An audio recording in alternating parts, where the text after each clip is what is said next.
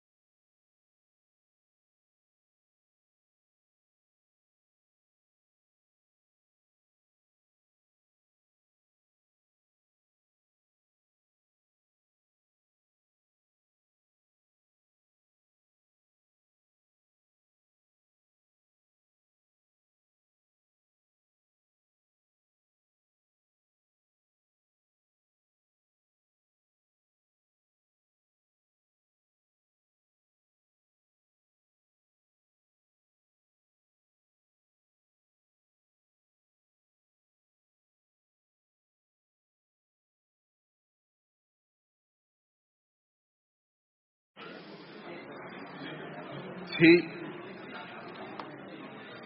Buenos días. Como decían en, en, los autobuses cuando íbamos a la ciudad universitaria, adelante hay sitio. Eh, si por ahí, por, por, detrás hay problemas de, de, butaquillas, aquí quedan unas cuantas. Bien, eh, estamos eh, empezando esta decimonovena Jornada Nacional de Periodismo y lo cual quiere decir que llevamos ya 18 eh, ocasiones previas. Eh, tienen ustedes, y si no se, se lo van a dar inmediatamente, el libro con el que termina o que recoge los debates y coloquios de la anterior jornada, la decimoctava, las perversiones de los medios. Eh, esto, luego les daré algún detalle más, esta edición la querríamos haber hecho en la sede de la Fundación del Diario Madrid, en la calle Larra, pero no ha sido posible por circunstancias ajenas a, a la empresa y, y, estamos aquí en la Fundación Carlos de Amberes. Eh, y, muy contentos. Y no se vayan ustedes sin ver el cuadro maravilloso que preside nuestro espacio central eh, de Rubens, del cual luego les daremos más detalles. Pero ahora no estamos con Rubens, estamos con esta jornada y, y esta jornada es posible, como las anteriores, y como queda constancia de manera muy, muy visible, por el patrocinio de Coca-Cola. Así que le doy la palabra a Pedro Fernández, director de Asuntos Públicos, Comunicación y Sostenibilidad de Coca-Cola Iberia. Eh, Pedro Fernández. Muchísimas gracias, Miguel Ángel. Muy bien, muy buenos días a todos y a todas. Eh, lo primero es daros la bienvenida eh, a Madrid, sobre todo a los que venís de fuera. Eh, es, una, es un lujo contar con tanta gente inscrita en un evento como este que llevamos patrocinando, eh, en este caso, durante 19 años contando con esta. Y sobre todo agradeceros por dedicarle tiempo, tiempo al periodismo, a la profesión del periodismo, a los periodistas, a los asuntos que interesan a todos, ¿no? sobre todo con estos tiempos tan acelerados que tenemos. ¿no? Y me gustaría también hacer un reconocimiento especial eh, a, a, los profesionales, empezando por los estudiantes. Eh, me contaba Juan antes que había 90 estudiantes inscritos, con lo cual hay que reconocer y hay que agradecer que haya personas que siguen interesándose por la profesión del periodismo eh, y, hay que, y hay que valorarlo. También a los que seguís haciendo periodismo a pesar de todas las dificultades de la profesión, que no son ajenas a, nadie, y sobre todo a los que estamos aquí. Y luego también reconocer a, los ponentes y el trabajo. Tenemos unos ponentes este año de altísimo nivel. Eh, Miguel Ángel Noceda, Rafael Torre, José Luis Viela, Rosa Belmonte, Rubén Amón, Luis Sánchez Mellado, Andrés Tapriello, incluso un eh, famoso guionista y, director de cine como Manuel Gutiérrez Aragón. Llevo trabajando 25 años eh, también en temas de comunicación corporativa y el ser capaz de estar aquí, en esta sala, hablándoos a vosotros, eh, patrocinando este tipo de, encuentros es un, es un privilegio. Em, porque lo comentábamos antes con Miguel Ángel, ¿no? Hay, hay pocos foros donde se hable del periodismo y de los periodistas y de la profesión. ¿no? Yo creo que hay muchos foros y muchas eh, ponencias que se hablan de las problemáticas, de las temáticas, pero muy pocas que hablen del profesional, de la profesión, de los retos, de los problemas. ¿no? Y eso yo creo que es algo que pone en valor los 19 años que lleva funcionando este programa. ¿no? 19 años eh, contando con las más excelentes y seleccionadas figuras del periodismo, pero también con el aval de representación institucional del máximo nivel. Eh, en todos los foros eh, que se han celebrado siempre han venido ministras y ministros y no cualquiera, sino gente que estaba en puestos de especial relevancia. Y este año en particular tenemos a una de las autoridades de, las instituciones españolas más relevantes, a la presidenta del Congreso de los Diputados, Michelle Batet, que vendrá amablemente a clausurar la, jornada. Em, y quiero poner en valor eh, lo que se ha venido contando y lo que se ha venido reflexionando en los últimos 19 años, porque en los últimos casi 20 que llevamos, sabéis mejor que yo que el mundo del periodismo ha cambiado profundamente ha habido retos a los que se ha enfrentado la profesión muy profundos que han puesto en jaque y han puesto en, serio riesgo el, seguir haciendo la labor del periodismo. ¿no? Eh, en las primeras ediciones se hablaba de la multiplicación de los medios, ese momento álgido en el que había televisiones, radios, cada ayuntamiento tenía el suyo. Eh, eh, se habló y se reflexionó en algunas de las ediciones y, por cierto, tenéis arriba una selección de todos los libros que se confeccionan como resultado de lo que se habla en estas ponencias y también, por supuesto, lo tenéis en la página web de la Asociación de Periodistas Europeos. Se hablaba también del momento en el que entró la prensa gratuita, del valor de la información, si tenía valor o no la información, el periodismo digital, con toda la disrupción que supuso para el sector al que pertenecéis, la desinformación. Yo, aparte de directivo de una multinacional, también soy padre de hijas, ¿no? de tres hijas. Y, como vosotros me preocupa el futuro. Y creo que el futuro y la solidez y la fortaleza y, y, el devenir de la sociedad depende en gran medida del papel que juguemos todos. Eh, y en concreto el periodismo. Eh, hace poco tiempo estuvimos una reunión interna, eh, fue maravilloso porque pudimos contar con la presencia de gente de mucho nivel que reflexiona sobre todo este tipo de cuestiones y en particular se promovió un panel de 100 jóvenes de toda Europa en el que se les, preguntaba sobre el optimismo del futuro. Y mm, la verdad es que hubo visiones muy interesantes, pero sí que hubo una conclusión que a mí me llamó especialmente la atención. Y es que tenían dudas sobre dónde recaía la responsabilidad para hacer de este mundo un mundo mejor. Señalaban a las instituciones, señalaban a las corporaciones, tenían también cierta noción de, la responsabilidad ciudadana de cada uno de nosotros, pero no sabían dónde radicaba esa responsabilidad y dónde tenía que comenzar todo eso. Pues es ahí donde yo estoy convencido, y creo que muchos de vosotros también, del rol, del papel y de la responsabilidad que tiene el periodismo. Porque la percepción de la realidad, la crítica social, la crítica a nuestros dirigentes de las instituciones es algo a lo que os dedicáis, a lo que lleváis dedicando mucho tiempo y que cada vez hace más falta. Em, escuchando un podcast de una compañera vuestra, de Marta García ayer, hacía referencia a, un eh, corresponsal estadounidense, no, recuerdo el nombre, me vas a perdonar, que decía que se polarizaba tanto el uso de la información en Estados Unidos que parecía que la ciudadanía estaba en dos salas, la sala 1 y la sala 2, ¿no?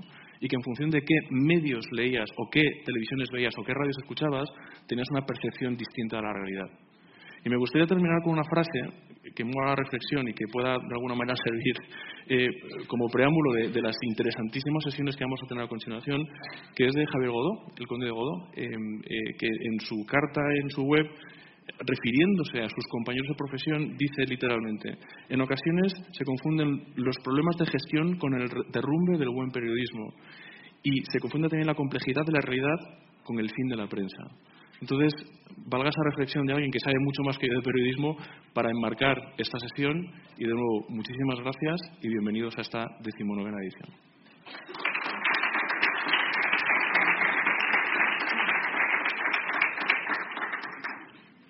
Muy bien, pues muchas gracias. Yo creo que eh, está todo dicho y estáis impacientes por, por escuchar, por entrar ya en el, en el primer debate, en la primera conversación, que es como se ha estructurado eh, este, eh, este, este, este, esta convocatoria y que van a protagonizar Miguel Ángel Noceda, presidente de la Federación de Asociaciones de la Prensa de España y eh, periodista que se mantiene eh, en el periódico El País eh, y, y, además él, va a debatir con, con Rafa Latorre, si no, si no leo mal, director de la brújula de Onda Cero. pero eso eso va a ser a las 10, así que tengo todavía unos minutos. Y esos minutos es para agradecer. Ah, y además, eh, este asunto no termina ahí, sino que termina con José Luis Vilela, pero ¿cómo he podido hacer este tremendo error? Director de la Voz de Galicia.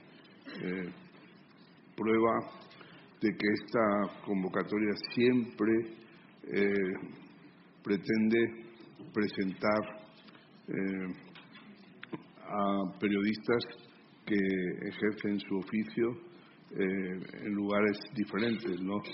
no estamos incursos en el madrileñismo, sino que tenemos una pretensión, digamos, de incorporar, de escuchar, de eh, sumar a, periodistas de todo el ámbito geográfico español. También lo hemos hecho a veces con gentes venidas de más lejos. El año pasado con Ana Applebaum, cuya intervención realmente vale la pena seguir en el volumen, en el pequeño librito que recoge los trabajos del año pasado. Entonces, eh, ¿qué quería decir? Pues que, en línea con lo que acaba de decir Pedro, que eh, este oficio del periodismo eh, que, ha tenido durante mucho tiempo ha sido atractivo, pero ha sido ha tenido sus sus contradicciones y sus eh, y ha producido fuertes enconos. Y los periodistas como cuenta bien eh, nuestro Maurice Joly. A veces son recibidos con deferencia en los altos salones, pero cuando el periodista se va empiezan a zumbarle, decir, esta cuadrilla de impresentables que nos está poniendo a los pies de los caballos y encima hay que darles de cenar. Bueno, eh, sabemos eh, que mucha gente se deja, digamos, aturullar por, por, esa ambientación, pero nosotros sabemos que se apagan las luces, termina el espectáculo y somos lo que somos y en esos sitios estamos siempre de prestado. Y conviene que lo sepamos, porque lo que sí está claro es la necesidad del periodismo profesional, la necesidad eh, que va más allá y bueno, ahora cualquiera con el móvil está en la plaza de Tiananmen y nos cuenta, perdone, ¿y quién verifica lo que está contando ese señor? ¿Y quién eh, contrasta eso? ¿Y quién lo pone en contexto? ¿Quién eh, se toma, eh, digamos, ese, ese reto profesional? Si no se lo toma nadie, estamos, como hemos dicho muchas veces, inundados y faltos de agua potable. Lo primero que falta en las inundaciones es agua potable y además es lo más imprescindible. Se puede vivir algún tiempo sin alimentos, pero sin agua no.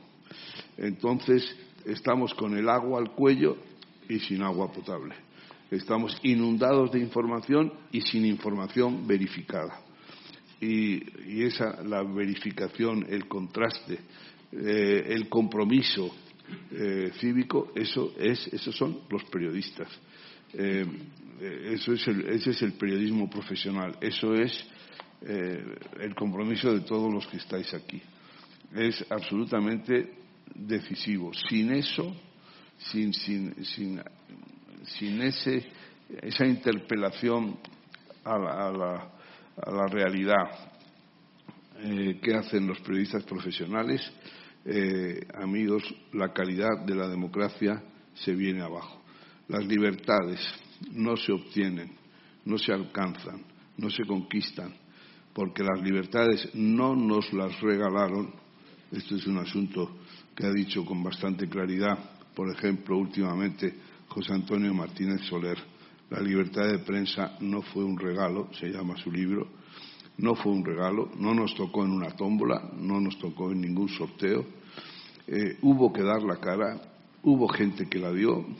Por ejemplo, a él se la partieron físicamente, a José Antonio Martínez Soler, y, hubo que comparecer ante la jurisdicción civil y la militar, iba a decir, y la eclesiástica, eh, dando la cara en favor, en favor y por la conquista de las libertades. Pero esas libertades no se obtienen de una vez para siempre, están sometidas a los agentes de la erosión. Y el papel, la función irrenunciable de los periodistas se pueden equivocar en muchas cosas, pero nunca deben desertar de la defensa de las libertades y de su plena vigencia. Sin eso, pues la democracia, la convivencia se viene abajo. Y desde luego hay que estar siempre en guardia contra nosotros mismos para no dejarnos arrastrar por ese fenómeno eh, tremendo que está destrozando países enteros que eran ejemplo de, tantas cosas y también de, en el ámbito de la política. Me refiero a la polarización, me refiero al cultivar los peores instintos de esa gente que antes lo estábamos comentando, que se acerca para decirte siempre más leña, más caña, sin siquiera eh, indicar a quién, simplemente quieren más espectáculo. Bueno, pues hay que defraudarles. Como dijo el director de la BBC, sabemos lo que quiere la audiencia, por eso no se lo damos.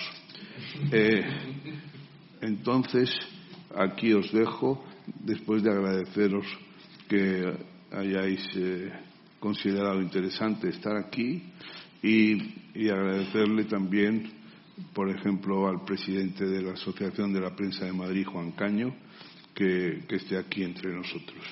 Así que, queridos amigos eh, que probáis a protagonizar el, primer, el primer tiempo, hacer el favor de subir y que os pongan los aparejos.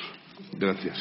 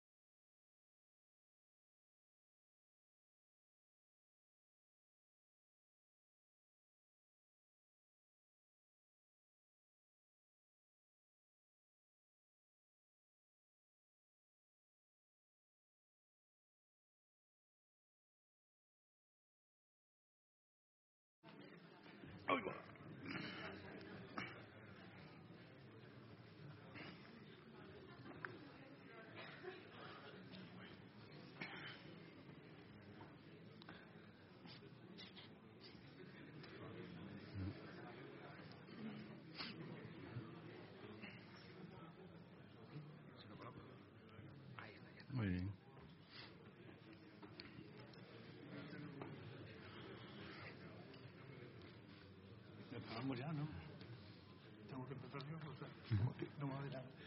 Bueno, buenos días. Me han dicho que empiezo yo y, lo voy a hacer.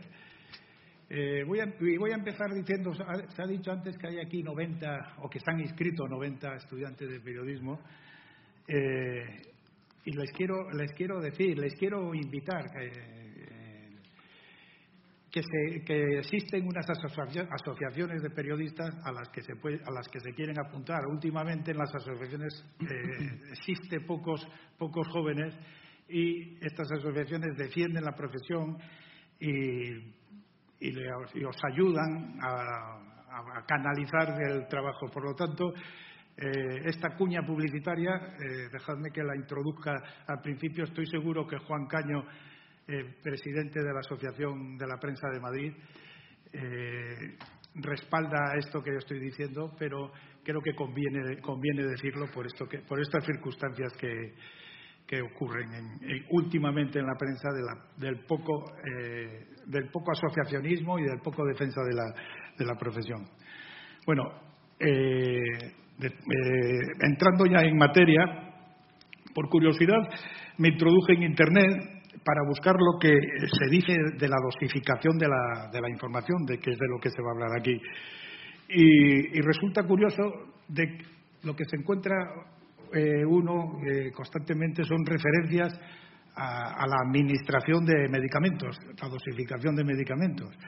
Me pareció lógico, ¿no? Hay una serie de preguntas que, que- que- es el proceso de dosificación, cómo individu- individualizar la dosificación, en qué consiste la dosificación, en fin, una serie de preguntas que se hacen con- que, que no tienen nada que ver con, con el periodismo, pero que inevitablemente conducen a equipararlo, ¿no? Con, a equipararlo con el proceso de la, informa- de la información periodística. Eh, se sigue buscando y lo que se encuentra eh, lo que se encuentra también son dosificación del aprendizaje, del aprendizaje de todo tipo, del uso del lenguaje, del desarrollo de la asignatura informática y otros asuntos, pero eh, se sigue sin encontrar nada de información periodística. Es decir, balón a la grada, ni siquiera, ni siquiera larguero. El siguiente paso fue añadir la primera, a, la primera búsqueda la palabra periodística, o sea, dosificación de la información periodística. Eh, pues la verdad es que tampoco se, se- se encontraban muchas cosas. Se encuentran cuestiones como la rutina periodística, eso sí, que bueno, que es el proceso que lleva la, que lleva a, la información, hacer la información, eh, desde que se encuentra la noticia eh, hasta luego redactarla y publicarla. Pero tampoco es eso encontrar la noticia, redactarla y publicarla. El proceso es mucho más complejo, ¿no? Es es, es comprender la noticia y luego verificarla, como ha dicho antes Miguel Ángel, Miguel Ángel Aguilar. ¿no?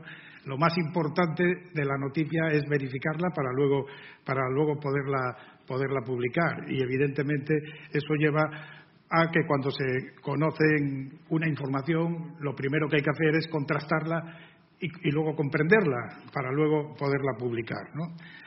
Eh, eh, y una vez verificada, pues ya encontramos los encontramos el canal para poder para poder acceder a la a la, a la información. Una información que cómo se contextualiza, pues documentándolo. Antes de los medios de comunicación, en los, en los grandes medios sobre todo, pues existían los departamentos de documentación, departamentos que ya han desaparecido, prácticamente han desaparecido por el Internet. La documentación está en Internet. Ojo, eh, eso entraña también mucho peligro si no se sabe manejar esa documentación. Pero eh, llegamos así a lo que nos ocupa, la dosificación. Eh, el, título de, esta ponencia es eh, La dosificación y otro tipo de trampas, si no recuerdo mal, o es más o menos así. esto llega a pensar, dice, ¿es una trampa la, dosificación? ¿Es, ¿Es una manipulación? ¿Supone engañar al ciudadano la dosificación? ¿Es beneficiosa y según para quién? Pues eh, yo creo que sí y no. Eh, el, martes, por casualidad, yo vi en, la, en, la, tele, en una cadena de televisión, eh, vi la película, bueno, la había visto ya, pero la volví a ver, Spotlight, sobre la magnífica denuncia que se hace de la pederastia de, la Iglesia Católica en, Boston, ¿no? A través de la investigación que hace el periódico de Boston Globe. Y viene a cuento, dije yo, qué casualidad, ¿no? Porque viene a cuento de, para hablar de la, dosificación. Eh, según recuerdan, recuerdan los títulos finales de la, de la película, durante 2002 se hicieron 600 informaciones sobre el escándalo que habían descubierto el equipo, el equipo de investigación de periodistas del, Boston Globe. ¿Eso es dosificar? Me pregunto yo. Pues, desde luego, eh, el equipo directivo del, rotativo dio la noticia del impacto eh, centrada en las andanzas, entre comillas, las, las andanzas, de un profesor de un colegio religioso de Boston, a toda primera página y abrió el melón sobre los casos que se produjeron con la intención de continuar los días siguientes, los días siguientes con más historias que habían recopilado durante meses de investigación. Una investigación que quedó portada, eh, lo, recuerdan en la película, con eh, los atentados de las Torres Gemelas, que fue, como todo el mundo sabe, el 11 de septiembre de, de 2001 eso paralizó un poco la investigación, pero vamos, se volvió, a retomar, etcétera, ¿no? Y aparte de la, de la, dosificación que, iba, que tenía previsto el, periódico, pues se produjo una dosificación sobrevenida, yo la llamaría la sobrevenida, porque se produjo un aluvión de llamadas de gente que a, la vista de lo que se había publicado se animó a contar sus casos. Por lo tanto, se fue dosificando también gracias a las, a las llamadas de eh, testigos que habían sufrido o habían visto la, eh, las, las o sea, que habían visto este, este, este tipo de, de, de pederastia, ¿no?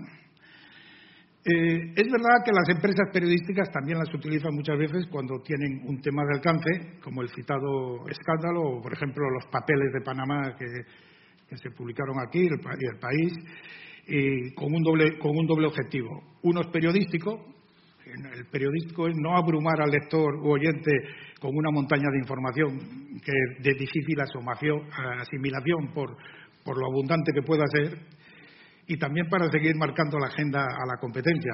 Y otro económico, que también hay que, hay que, hay que subrayarlo, asegurar la fidelidad del cliente en los días sucesivos. El goteo, si lo queremos llamar también el goteo, la dosificación, normalmente se suele hacer sobre una información de impacto, con mucho desarrollo. Eh, fruto de, la mayor parte de las veces, fruto de, muchos, de muchos meses de investigación, incluso años. Entonces sí tiene sentido dosificar la información. Pero eh, yo distinguiría entre eh, eh, dosificar y trocear.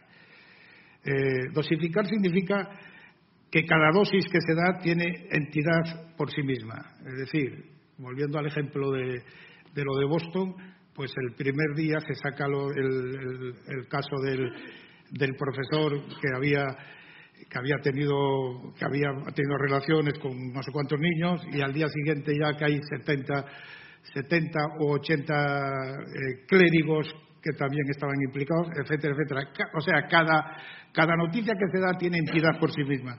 Trocear, desde mi punto de vista, supone que una parte, aparte de una noticia, se divide en dos o tres o, cuatro trozos. Eh, una noticia de que por sí eh, habría que darla toda entera. Entonces, ese, ese eh, dividir en trozos, pues es lo que yo creo que sí es una trampa. Yo creo que ahí sí que, sí que es lo que no se debe hacer. Esa es la diferencia que yo quiero remarcar. Eh, por lo tanto, yo creo que se puede dosificar en ese sentido, de no abrumar, como he dicho antes, de no abrumar al lector o al, oyente, pero siempre y cuando no se abuse o se reduzca la información. Eh, Normalmente, bueno, lo subrayado antes, normalmente la dosificación se hace sobre temas que se, que se investigan o temas que tienen desarrollo, no se hace sobre una noticia sincrónica o, reciente del día, ¿no? Eh, sobre ellas, eh, pues lo que hay que darle la noticia y punto. A lo mejor luego tiene desarrollo porque, porque se va descubriendo algún, algún, ah, algún eh, impacto de, de, mayor, de mayor calado, ¿no? Pero, pero la pero desarrollar historias es eh, lo que se hace sobre lo que yo decía de la, información. En definitiva, eh, se, trata, se trata de hacer periodismo. Se trata de hacer periodismo y, de hacerlo bien. Si dosificar una información no vulnera las reglas, que es lo importante, no veo por qué no realizarla. Otra cosa es encadenar una sarta de informaciones no verificadas o tendenciosas llena de inexactitudes, polarizada por cuestiones políticas, que, eh, llevan al, trincherismo, eh, en fin, eh, el, no hacer periodismo, el, llegar a hacer, a hacer desinformación, esta palabra que tanto se habla últimamente por razones obvias y, que es uno de los males actuales que tenemos ahora mismo en la profesión. Y se trata de hacer periodismo, se trata de luchar contra la desinformación, contra el acoso, contra el odio, eh, que se, difunde, y esto hay que subrayarlo bien, que se difunde a través de las plataformas digitales eh, y de las redes sociales. Yo quiero subrayar que eso, que las redes sociales no es periodismo, no hay que equivocar redes sociales con periodismo, no hay que equivocar dar un tuit o lo que sea con que se está dando información. Sí, se está dando información, pero es una información que cada uno da lo que sea. lo más importante del periodismo, que es dar una información verificada y contrastada, eh, es, lo que se puede dar a través de las redes sociales, pero normalmente es lo que no se hace.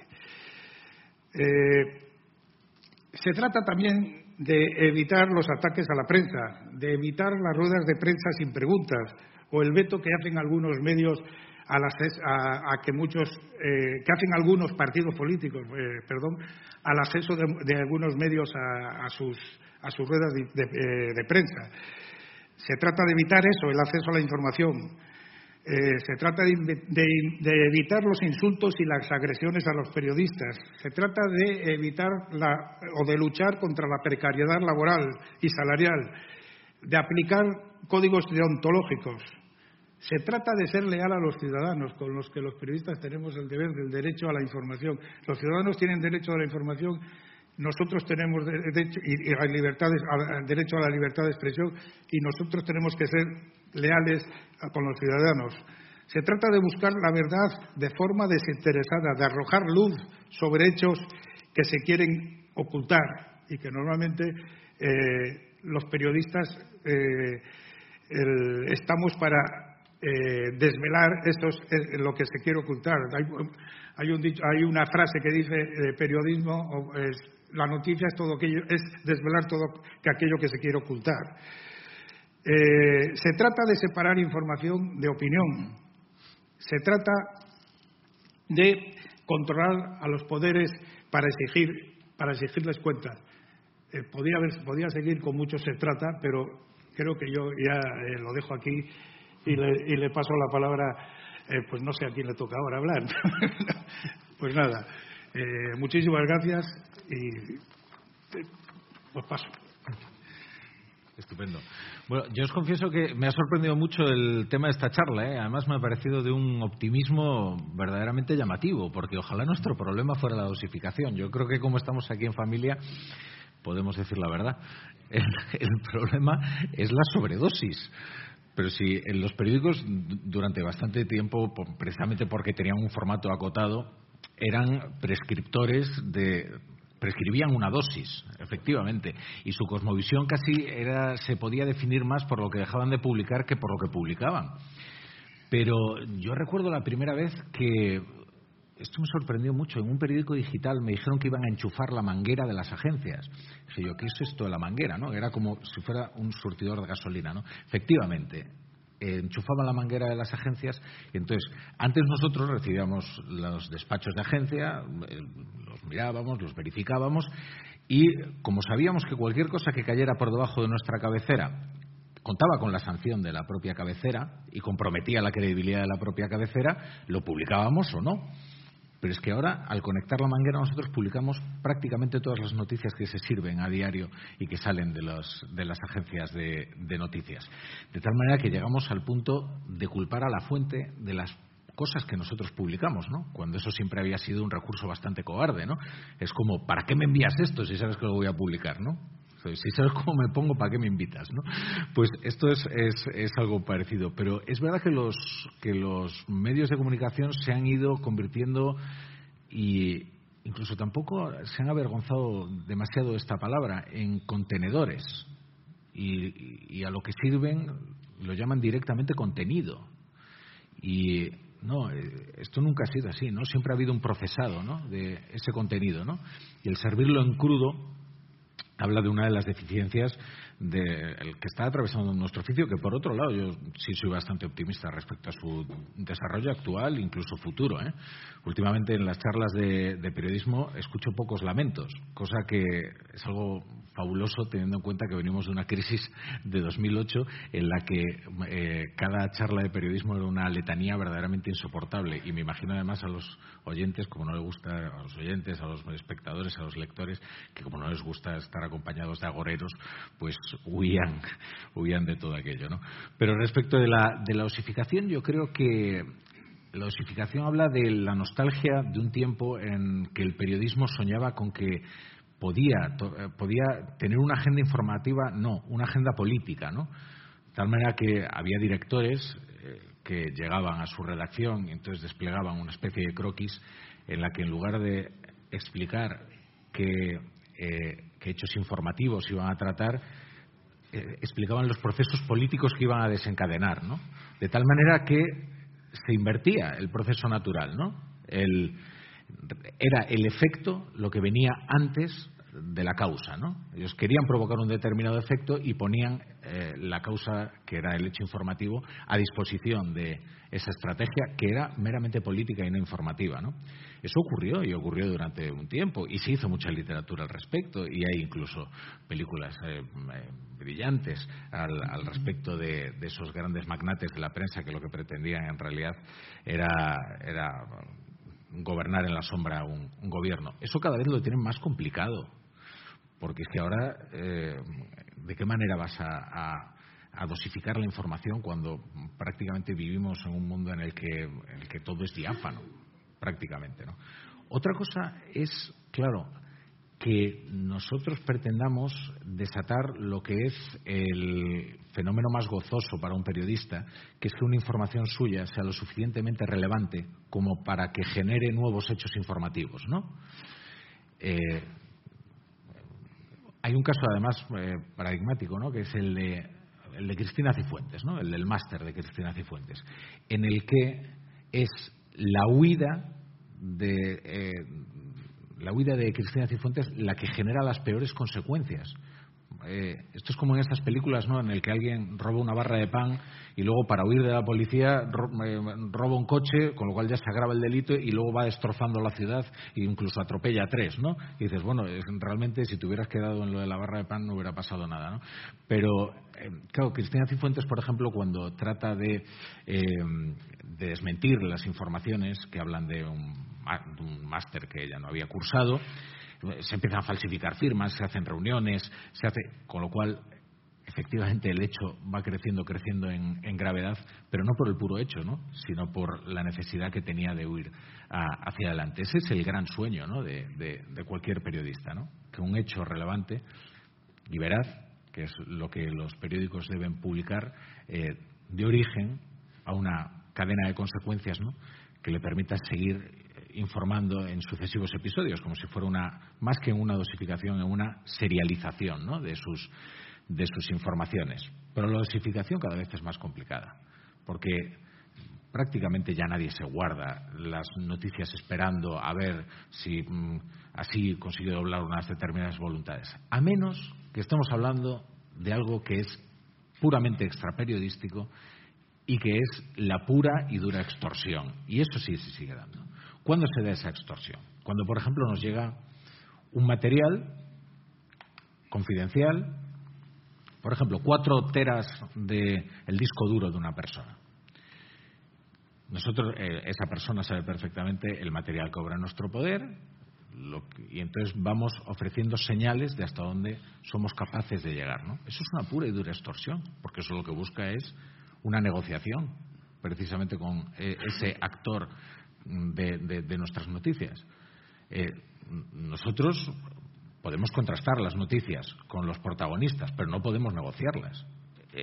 y eso se está produciendo ahora, y es verdad que no en el hecho de Wikileaks, porque no los actores de los que hablábamos, pero, pero sí en el hecho de algunos audios comprometedores, en los que a veces se enseña a patita para poder, eh, digamos, crear una interlocución con aquellas personas que salen retratados en esos audios y luego eh, se trata de negociar con ellos, vete tú a saber qué, ¿no? Pero eso eh, nos acerca mucho antes a la extorsión que a la dosificación y yo creo que tampoco hay que confundir el secuestro con la, con, la información, ¿no? Y, pero, pero porque la dosificación en realidad efectivamente habla de la, de la nostalgia de otro tiempo, ¿no? En la que nosotros teníamos un pleno dominio sobre nuestras, sobre nuestras agenda, eh, agendas. ¿no? Ahora casi los, los medios, eh, en fin, se mueve más eh, en función de, la corriente informativa que además es eh, poderosísima. Los ciclos de noticias, ¿cuánto duran ahora mismo? Si prácticamente de un informativo a otro la apertura ha cambiado. Si nosotros en un programa de cuatro horas y media, por ejemplo, las aperturas en después de las sucesivas señales horarias prácticamente son distintas. Fijaos en lo, en lo ocurrido ayer en el Reino Unido, pero ¿quién va a dosificar esto si ya es algo tan absolutamente inverosímil que, casi no somos capaces de aprehenderlo? ¿no? Pero, pero bueno, eh, creo que sobre todo el, todo este, este asunto se torció precisamente en ese momento en el que transigimos. Eh, al final la primera batalla que se pierde es la del lenguaje y cuando transigimos con el hecho de que a nuestros eh, medios los llamaran contenedores y a lo que nosotros servimos le, llamáramos contenido. Entonces, eh, la verdad es que yo creo que perdimos una, una, buena batalla. Ahora celebro que por lo menos tengamos la autoestima de creer que seguimos dosificando la información. Bueno, buenos días y gracias eh, a todos los colegas y muy especialmente a los alumnos eh, de periodismo, a gente joven que seguro que ya se ha dado cuenta de que la gente de su edad pues es muy raro encontrar a alguien siguiendo lo que nosotros llamamos la prensa de calidad, la prensa seria, la prensa tradicional. Hoy hay mucho más eh, eh, bueno, contenidos, hay muchos más contenidos y muchas más, fuentes de contenidos que están atrayendo la atención del público de, yo diría que de menos de 40 años y eh, es difícil hacerles mm, gozar el encanto que tenía pues eh, el, periódico tradicional tan bien estructurado, tan bien jerarquizado y bueno y, tan amplio y diverso como, como era. ¿no? Pero eh, yo de dosificación tampoco voy a hablar mucho más porque tenemos muy pocos casos de dosificación en las redacciones. Se, puede suceder cuando aparece pues eh, un sumario de miles y miles de folios y hay que ir eh, estructurando y contando poco a poco porque sería inabarcable en una sola sesión. ¿no? Pero eh, lo que tenemos en las redacciones ahora mucho, y de eso después hablaré un poquito más, es planificación. En la redacción donde yo trabajo, en La Voz de Galicia, eh, pues la redacción está presidida por una pantalla pues tan grande como esta, o un poquito más, en la que estamos viendo al segundo lo que están eh, siguiendo nuestros, nuestros lectores en la web. Y vamos viendo cómo unas suben, otras bajan, el tiempo de permanencia, en fin, vemos eh, por un lado la audiencia bruta de, todos los que entran en, en, la web por diversos medios, pues a través de de, Facebook, a través de Discovery, en fin, de, la forma en que nos hayan eh, dado a encontrar, o, nuestros leales, nuestros habituales que entran directamente por la página. Vemos también lo que hacen nuestros suscriptores y, desde luego, seguimos eh, todo lo que hace la competencia. Eso nos obliga a estar, claro, muy al tanto, muy al minuto, también nosotros, y, por tanto, gastar, gastar muchísimas horas en planificación, reuniones todos los días, eh, reunión de fin de semana, etcétera, etcétera. ¿no? Pero ¿qué nos está sucediendo de verdad? Y yo tampoco querría volver a aquellos años en que todo lo que le pasaba al periodismo es malo. Pero eh, sí fijar un poco la atención de lo que yo creo que es lo que nos está pasando a, todos los grupos, en todas las redacciones, y que donde un poco no solo nos jugamos el futuro, también nos jugamos el estrés, el estrés diario y eh, la percepción que tenemos de nuestro propio trabajo. Yo creo que estamos sometidos a tres presiones. Hay una presión que es la presión de las audiencias. Hay otra presión que es la presión del negocio. Y hay otra presión, que a mí es la que más me gusta, que es la presión de nuestra responsabilidad social como periodistas. La primera, la de las audiencias, eh, ha, venido a significar un cambio radical en nuestra forma de trabajar. Nosotros hasta eh, bueno, la llegada de, Internet o la popularización de Internet, pongámonos antes del año 2000, estábamos convencidos de que nosotros publicábamos lo que la gente tenía que saber. Ya nosotros le decíamos que era lo importante para su vida, para su conocimiento, hasta para su eh, divertimento. Luego, cuando empezamos todos los medios a entrar en, Internet y de esa manera, de gratis total, que después nos costó tantos disgustos, lo primero que llevamos fue una gran depresión.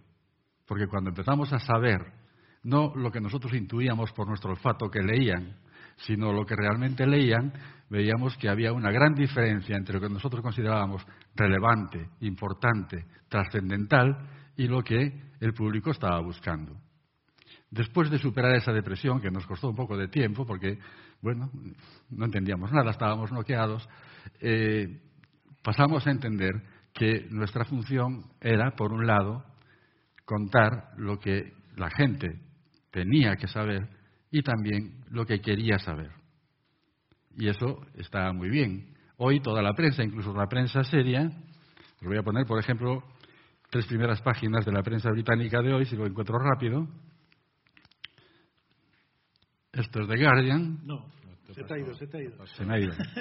A ver si lo consigo. Así.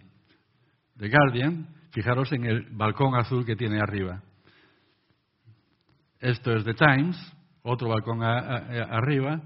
Y esto es The Herald, que también tiene arriba, más pequeños, aunque no se vea bien en la foto, algunas llamadas de eso que la gente quiere saber, desde recetas de cocina hasta vida de famosos, hasta, bueno, un poco lo que llamamos, y, y muy bien llamado, el gusto por vivir. Eso estuvo bastante tiempo como algo anecdótico en los periódicos, pues en el suplemento del domingo, pues eh, con el cuaderno infantil para que los niños dibujaran y pintaran, pues algunas eh, recetas o cosas curiosas y tal. Hoy la prensa, ya lo veis, hasta la prensa más seria le da eh, muchísima importancia. Entonces, hemos pasado de aceptar que también tenemos que contar lo que la gente quiere saber y es algo ya fundamental en nuestros ingredientes, en lo que vamos a dar eh, todos los días.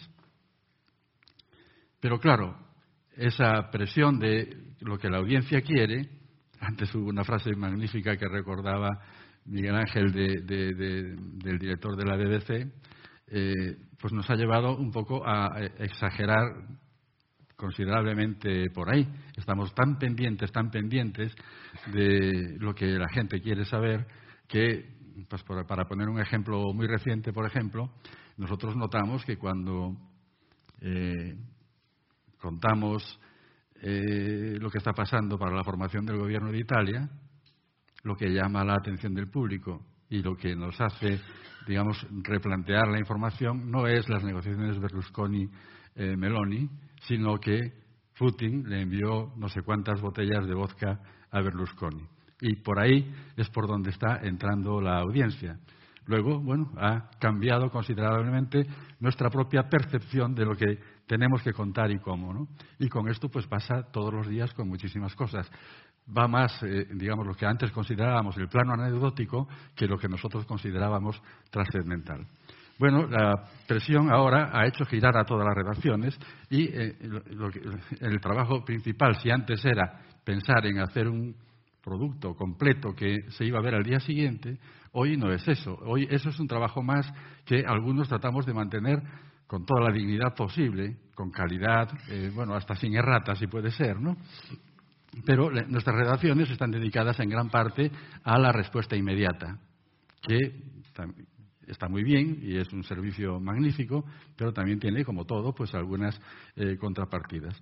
Estamos, eh, por tanto, eh, con la relación pendiente de la audiencia en dos cosas, sobre todo, en los tiempos de respuesta rápida, de elaboración rápida, y en los puntos de atención, como acabo de contar. Esa era la presión de las audiencias. La presión del negocio, que es brutal,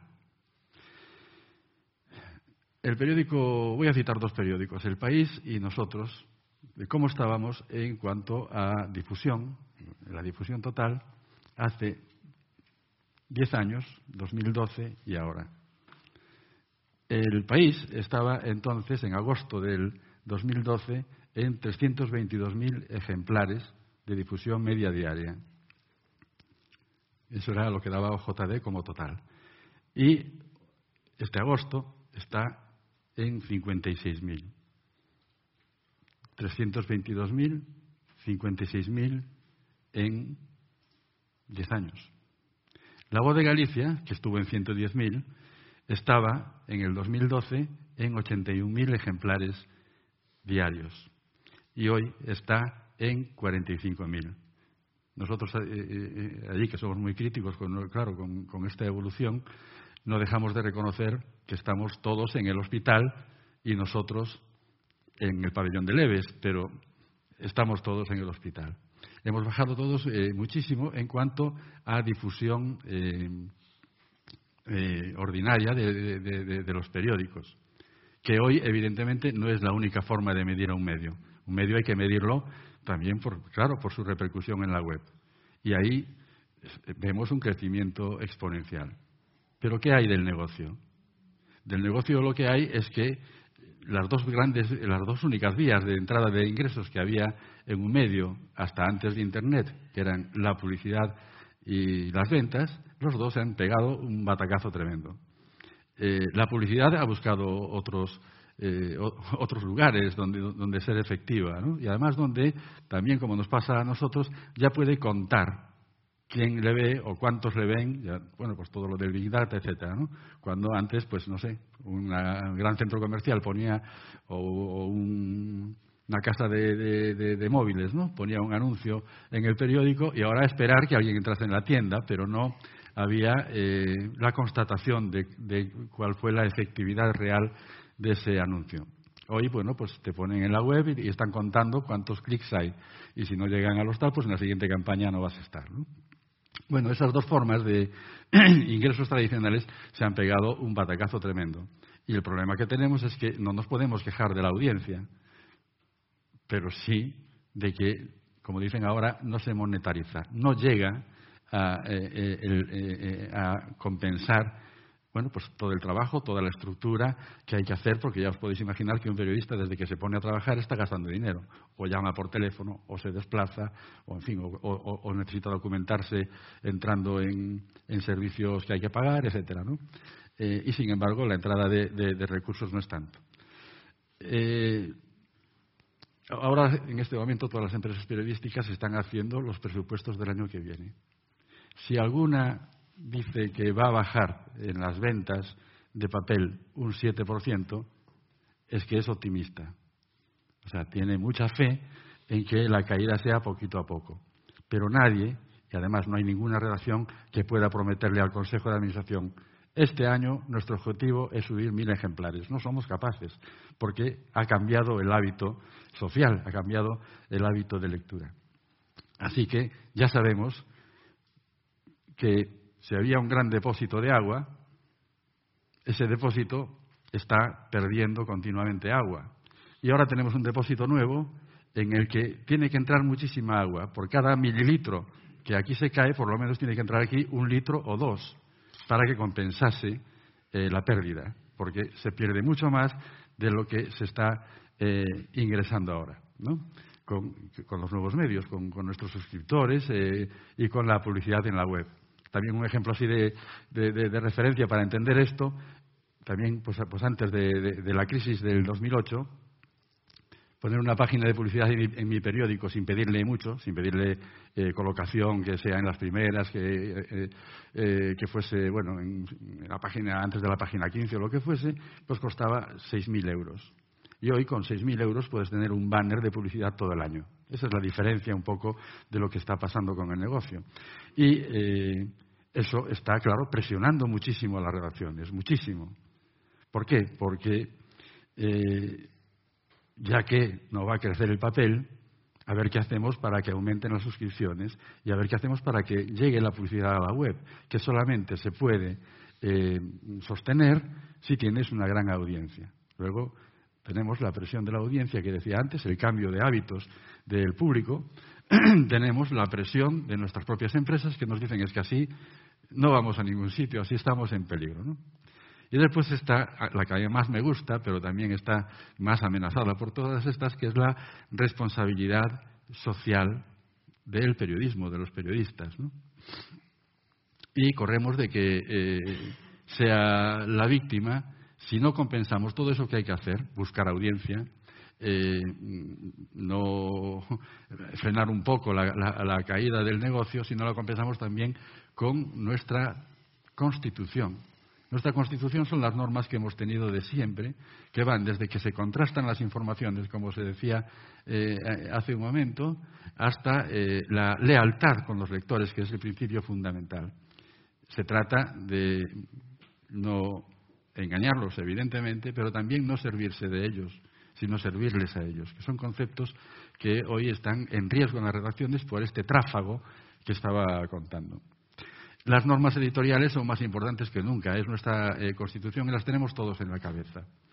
Citaba antes lo de eh, contrastar, eh, pero hay muchas otras palabras que nos pueden resumir lo que era, lo que es y lo que seguirá siendo, pase lo que pase, el buen periodismo. Pues eso, el contraste, decía, la serenidad de juicio, no estar polarizando a la sociedad, ¿no? Como nos contaba también Miguel Ángel Aguilar.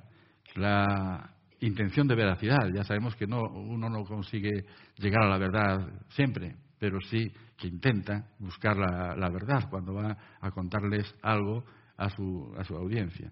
La diversidad, que también está desaparecida por todo esto, la pluralidad cada vez más, más difícil de encontrar y hasta eh, la elegancia. No hace falta ser chabacano, o no deberíamos ser chabacanos, para garantizarnos la audiencia. Ya sabemos cuántas cosas podrían tener un gran éxito en el, en el chartbit. En, todos, todos mis redactores llevan en el móvil el chartbit que les está diciendo lo que os decía que decía la pizarra. Eh, qué se está leyendo ahora y cuánto. Yo podemos hacer ahora la prueba y ver, y ver qué es lo que se está eh, viendo y nos vamos a, seguramente a sorprender. ¿O no? ¿O no? Bueno, esto es eh, eh, eh, como lo tienen todos en, la, en, la, en, su móvil. Ahora mismo hay en la voz de Galicia 6.553 personas conectadas, van 400 y pico mil en lo que va de mañana y terminará el día pues alrededor de un millón, un millón y pico. la primera noticia es, sobre cirugía de mama, que esto también me da pie a deciros otra, eh, eh, otra cosa, es una entrevista con un experto. Nosotros, eh, eso también está pasando mucho en las redacciones, tenemos todo tan en juicio que también tenemos en juicio la propia organización de la redacción. En el caso nuestro de, Galicia, pues tenemos muchas organizaciones territoriales. Tenemos 14 redacciones, una que está aquí en Madrid, que es muy pequeña, para cubrir pues, todo lo que le interesa a los gallegos desde aquí, pero las otras 13 están en Galicia. Tenemos una redacción central eh, en la que hay aproximadamente unas 100 personas y otras 12, 13 por toda Galicia, ¿no? pues en cada ciudad, en cada comarca, etcétera, que hacen la información local, que es uno de nuestros pilares, no el único. Nosotros, y no me extiendo mucho, pero tenemos, eh, bueno, pues como tres pilares fundamentales en nuestro trabajo. Uno es la información local, ya os digo, pues la edición de A Coruña, la de Vigo, la de Monforte, la de, la de Arousa, eh, eh, por toda Galicia, toda Galicia cubierta. Tenemos también la, la distinción de ser el periódico de toda Galicia, que, o sea, de toda la comunidad, que no es algo frecuente, porque si uno mira para cualquier comunidad, quizá el único caso comparable podría ser la vanguardia, pero si uno va a Andalucía, pues hay grandes periódicos, pero todos en, eh, en su ciudad, ¿no? O en su, o, en su provincia, pues en Cádiz, en Sevilla, en Málaga, en Granada, pero es difícil encontrar uno que sea de toda la comunidad. Si uno va al País Vasco, que mira que está desarrollado y sobre todo comparado con nosotros, pues tiene un gran periódico en Bilbao, tiene un gran periódico en San Sebastián, que son de la misma casa, pero cada eh, como periódicos distintos. Eh, si uno va a Castilla y León, pues ya encuentra Valladolid por un lado, León por otro, Salamanca por otro, eh, o, en, o en todo Levante. Nuestro caso es tener la información de proximidad eh, lo que nosotros llamamos, y da nombre a nuestro título, el alma de Galicia, la voz de Galicia, y también el tercer pilar es que no nos quedamos solo ahí, que queremos ser también un gran medio de comunicación con una cosmovisión en la que tocamos pues desde la guerra de Ucrania hasta el volcán de La Palma. No, ningún tema nos es ajeno. Bueno, pues eh, eh, con esto, si, si vemos lo que están leyendo veremos que muy pocas noticias son lo que nosotros consideraríamos de primera plana, relevantes, importantísimas. Eh, ahora la que más está leyendo es un gran reportaje que, empezamos a publicar hoy, dosificando, y que saldrá el, sábado en nuestra revista eh, vamos, de, semanal de, sábado, que se llama Yes, ya es sábado, que es Así se cocina un buen divorcio. Y cantamos, eh, contamos casos de buenos divorcios, de gente que se ha divorciado pero sigue tratándose. Una pareja homosexual, dos cocineros que siguen trabajando en el mismo sitio pero eh, ya no como, como, pareja, la mujer que secuestra al bebé de esta mañana, una avioneta de contraincendios que desapareció viniendo de Andalucía hacia Galicia, el final de la borrasca que está afectando a Galicia, etcétera, etcétera. Hay temas muy interesantes, pero cuando sucede el debate entre eh, hace dos días entre, entre Pedro Sánchez y Núñez Fijo, nosotros le dedicamos el a fondo, que es la primera sección eh, del periódico. Tres páginas, dos para hacer la crónica, la, bueno, la información más la visión eh, periodística, ¿no? la crónica y bueno, pues todas las, eh, el, resto del contexto, tres páginas, y en este chartbit no estuvo en ningún momento. O sea que el último. nuestro, nuestro gran... ¿Para qué tiene que estar? claro, ¿para qué tiene que estar? Sí, yo recuerdo... ¿Qué persona con una vida normal ve eso? Tienes razón. Quiero decir, como una vida. Sí, pues, pues, pues, pues ahí, ahí, concluyo, ¿no? Yo recuerdo que alguien me decía, ¿pero para qué voy el periódico? Para ver que Aznar se reunió con no sé quién. Claro. Bueno, pues, eh, pues hasta aquí un poco lo que os quería decir, esas tres presiones y el ánimo de que eh, eh, seamos capaces de que en todo esto no pierda nuestra presión como periodistas de la responsabilidad social. Gracias.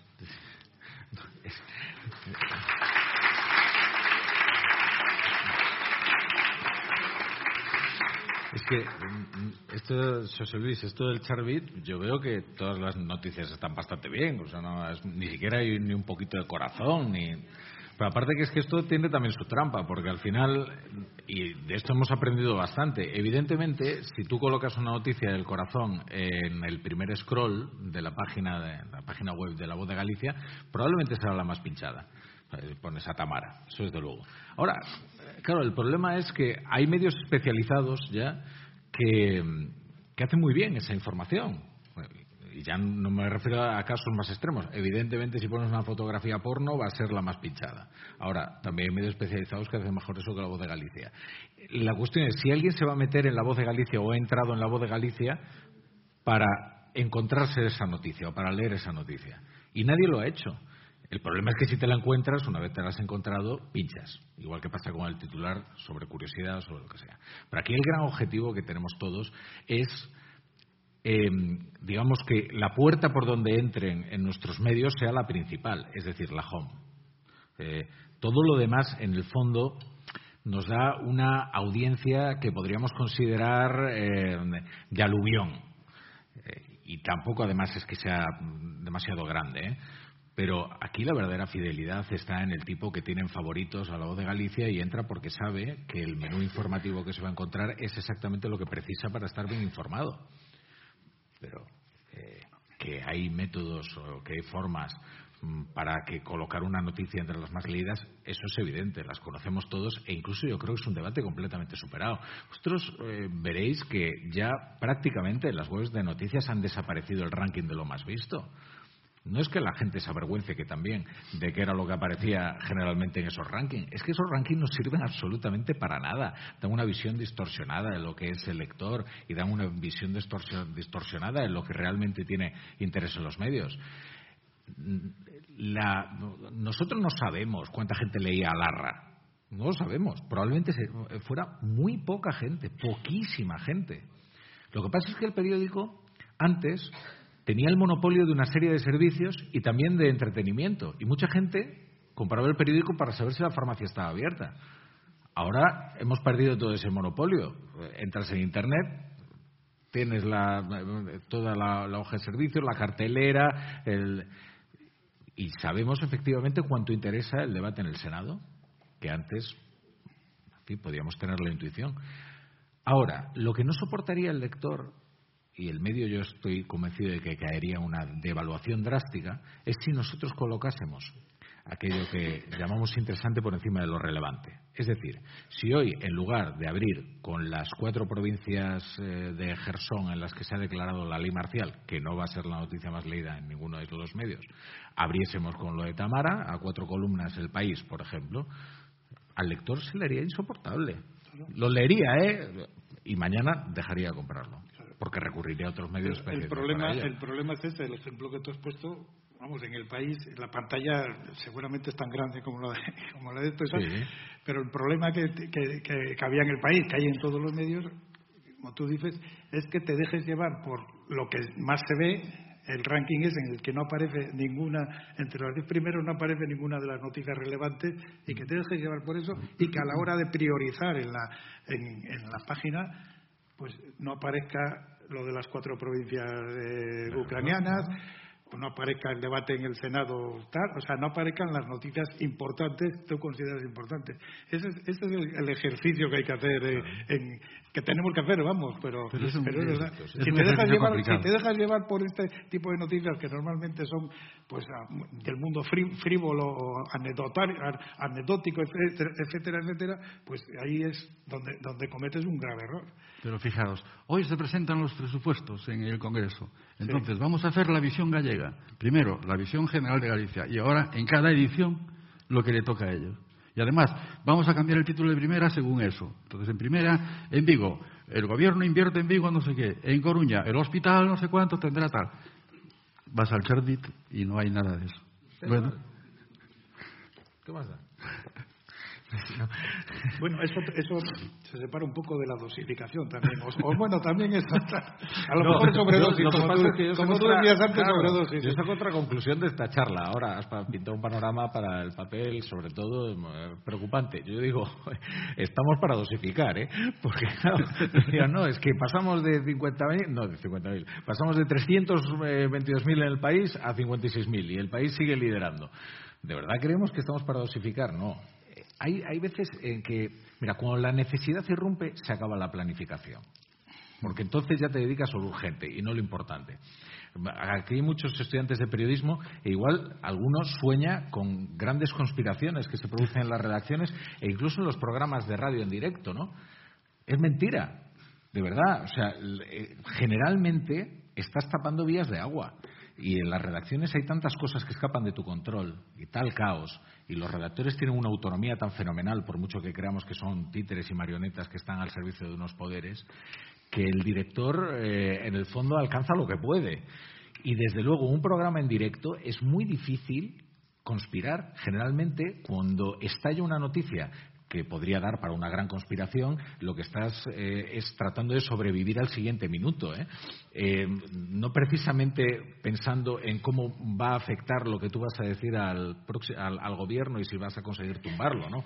en las redacciones pasa lo mismo. Generalmente la mayoría de las decisiones son hijas de la necesidad y no tanto de una planificación minuciosa que más quisiéramos nosotros. Nosotros manejamos un material muy delicado y lo hacemos de una forma muy abrupta, pero porque nos lo impone eh, nuestra propia realidad. Y cada vez más, porque además como cada vez tenemos menos medios, eh, la gente tiene muchísimo menos tiempo para conspirar, desgraciadamente.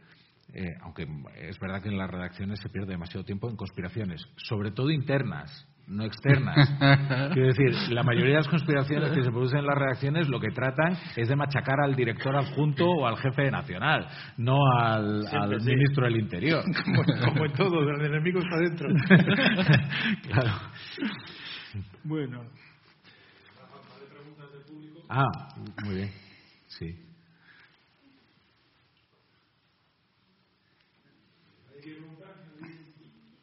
Aquí, aquí, aquí hay una. Buenos días. Ah, es que ha estado muy interesante. Ah, soy, soy Tito Navarro, vengo de Diario de la Barra de Pamplona y he sido también. No sé. A ver, ahora. Ahora, ahora, ahora. Vale, perdón. Vale, yo soy Tito Navarro y vengo de Diario de Navarra. Eh, muy interesante lo que ha dicho el director de la voz de Galicia, que yo lo estoy observando eh, cada día hay dos cosas. Ahora se, se, monetiza mucho a través de los eventos, que es el nuevo futuro de, que, que, hay ahora y que probablemente también se. Pero lo que quería decir es, ¿no es frustrante todo lo que están diciendo? ¿Y hasta dónde o, cuál es el futuro que tiene ya eh, el periódico? No digo periodismo, el periódico. ¿Cuánto va a aguantar eh, en una redacción de 100 personas que no se puede monetizar con, con, con publicidad normal? Bueno, tú, que tienes una reacción de 100 personas. No lo sabemos. Nosotros tenemos, tenemos eh, eh, nosotros somos casi 300 periodistas. 100, decía antes, están en la redacción central y los otros 200 están repartidos por toda Galicia y unos poquitos en, en, Madrid. Eh, desde, no sé, quizá desde, desde el 2008, que es cuando pasamos de estar en beneficios en beneficios a dificultades. Ahora estamos en beneficios, pero no son comparables con aquello, ¿no? Eh, bueno, pues eh, todos nos hacemos esa pregunta de eh, cuándo va a surgir suficiente potencia económica en, todo lo nuevo, en todo lo que tenemos que inventar nuevo, como por ejemplo los eventos. Ha desaparecido aquella publicidad que os decía, pero tenemos que buscarnos la vida eh, por otro lado. También eso, eh, eh, y lo cito de pasada, está planteándonos un problema dentro de las redacciones, el branded content. Porque cuando el branded content es así de claro y dice, pues no sé, Coca-Cola informa, pues para, para la redacción, para los periodistas, no hay ningún conflicto pero cuando el anunciante lo que quiere es que parezcamos nosotros quien, lo dice, sí se produce un conflicto de eso que decía de la responsabilidad social que tenemos. ¿no? Hágame usted una información diciendo que yo soy buenísimo, pero dígalo usted. Y eso eh, eh, eh nos es más tal. Por eso es mucho más eh, noble, leal con los lectores, etcétera, recurrir a los eventos que benefician a la empresa que quiere transmitir su mensaje y es parte de nuestro trabajo, que es bueno, pues hacer una mesa como podría ser esta, en la que diversas personas opinan pues para dar a conocer eh, las vacunas o lo que sea, ¿no? Eh, y eso, eh, bueno, sí es más compatible. Pero dicho eso, no sabemos. Nosotros siempre nos preguntamos si nuestro modelo, que creció de esa, de esa, forma, llegando al periodismo de proximidad, y hoy tenemos todas esas redacciones en Galicia, se podrá sostener mucho tiempo o no. Y además, ¿cuánto ahorraríamos si, dedicásemos pues, a todos esos periodistas que están haciendo la web ahora mismo y además la edición de mañana, pues solamente tuvieran que hacer eh, la web? Pero a lo mejor sería totalmente distinto. Muchos pensamos que el periodismo de, calidad eh, va a seguir, porque siempre habrá un público, el cirujano que está ahora operando, el em, no sé, el conductor de, autobús que cuando tiene un momento eh, se entera. No, tiene por qué ser el público más elevado intelectualmente. ¿no? Siempre habrá un público que necesite eh, informarse y formarse porque es la forma de participar en la sociedad. Si no, no hay forma de participar en la sociedad. Estás en tu pequeño grupo, puedes estar en Twitter, en ese galimatías y, bueno, impensable. Yo, mi última experiencia, también lo cito como anécdota, mi última experiencia con, Twitter fue con, el, eh, eh, con Fukushima. Era tan veloz, todo lo que se iba leyendo en Twitter de lo que estaba pasando que yo era incapaz de entender lo, que estaba sucediendo. Eso por un lado. Y después lo que vemos todos, todos los días, es que se ha convertido, y, si alguno discrepa de mí, pues eh, lo acojo con cariño, se ha convertido en aquella tasca de los borrachos donde a la primera pues saltaban los vasos por el aire, ¿no? en lugar de ser un sitio de lo que decía antes de la serenidad de juicio. Siempre habrá gente que necesite conocer, tener serenidad de, juicio y tomar sus decisiones en todo lo que le afecta. ¿Qué tenemos que hacer nosotros? Acercarnos a sus intereses, a lo que les afecta, en lugar de pensar que, somos los que tenemos que, decidir que es importante. ¿no? Ya ellos también lo deciden. Pero si es posible sostener esto, o si en cinco años vemos que eh, esa palabra monetarización empieza a, atisbar que algún día llegará a, ser rentable un medio de comunicación, pues no lo sé, pero está muy, eh, muy claro, y lo vemos todos los días, que es más fácil montar un chiringuito entre cinco y compararse con el país o con la voz de Galicia que sostener toda la estructura del país o de la voz de Galicia. Ya veremos lo que nos depara el futuro. Bueno, yo soy Lucía Martín de la Universidad Complutense de Madrid y tengo dos preguntas. La primera es eh, en torno al tema de, la dosificación. ¿Dónde está el límite para que esta no se convierta en una negligencia periodística? Y la segunda pregunta es si el periodismo peca de las noticias de agencia.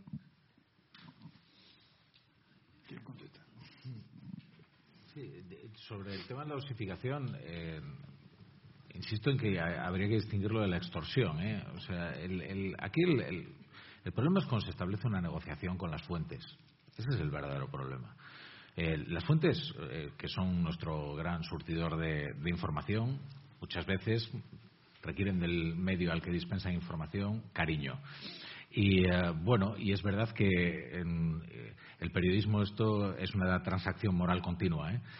Es un oficio en el que se hacen cosas que a veces eh, son difíciles de justificar eh, moralmente, pero que, como os digo, están dictadas por la necesidad, como tratar bien una fuente porque te da información. Otra cosa diferente es mm, tratar de mm, tratar de forzar esa negociación mediante una extorsión. Eso se está produciendo, eso es verdad. O sea, vosotros estáis viendo que se están publicando algunos audios. ¿no? Audios de gente, ¿no? algunos privados completamente, o WhatsApps. No se está publicando toda la información, evidentemente. Cuando tú tienes cuatro teras, tú sabes perfectamente lo que publicas. Lo dosificas precisamente porque buscas una reacción de la gente. A veces es la propia fuente la que, la que dosifica esa, esa información. ¿eh?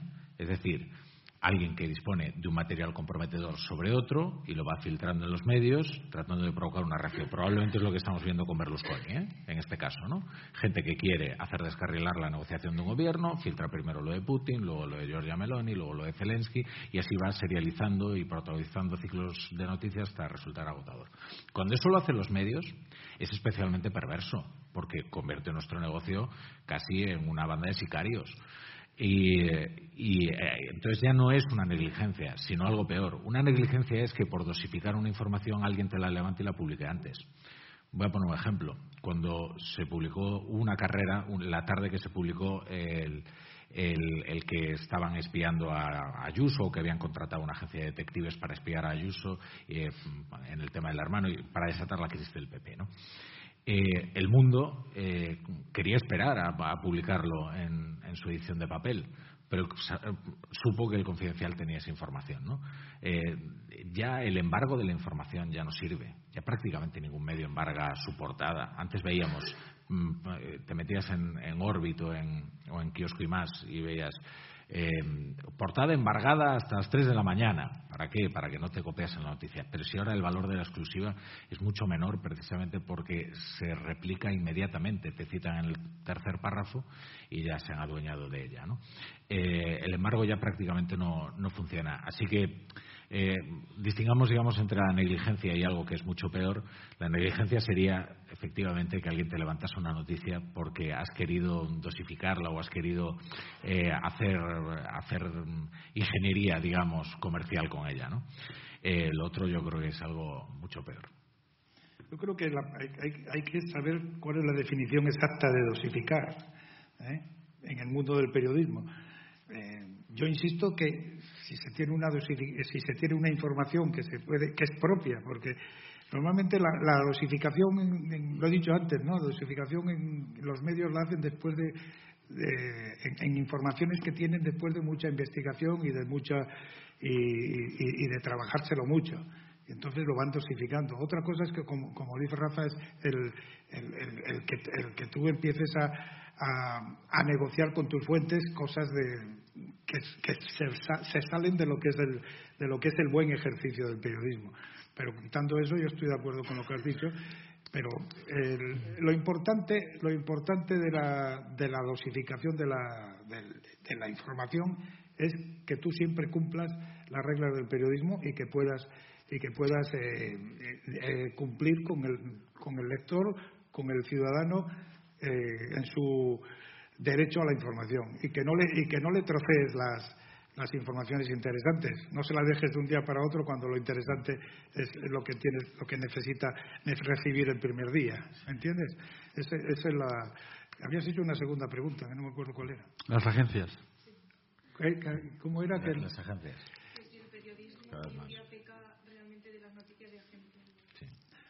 Bueno, depende de los medios también eso, de si se peca o no peca de las agencias. las agencias son un soporte muy importante para los, para los medios.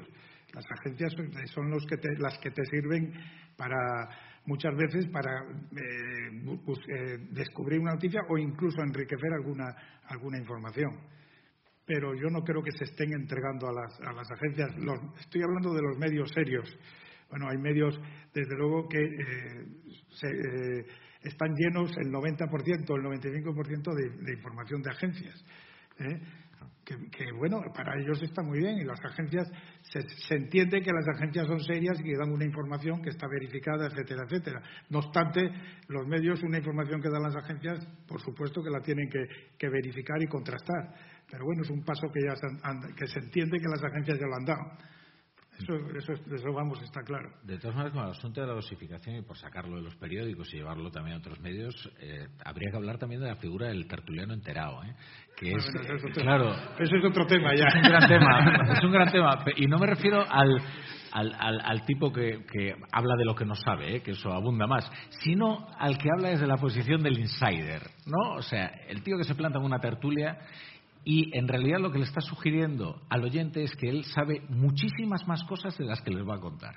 ¿no? Entonces dice, bueno, es que hay un político, pero yo no puedo mencionar qué político qué hace no sé qué, pero tampoco puedo mencionar la actividad que es, porque es de una empresa que, cuyo nombre no voy a mencionar. Y entonces dices, pero vamos a ver, pero esta payasada, ¿a qué, a qué responde?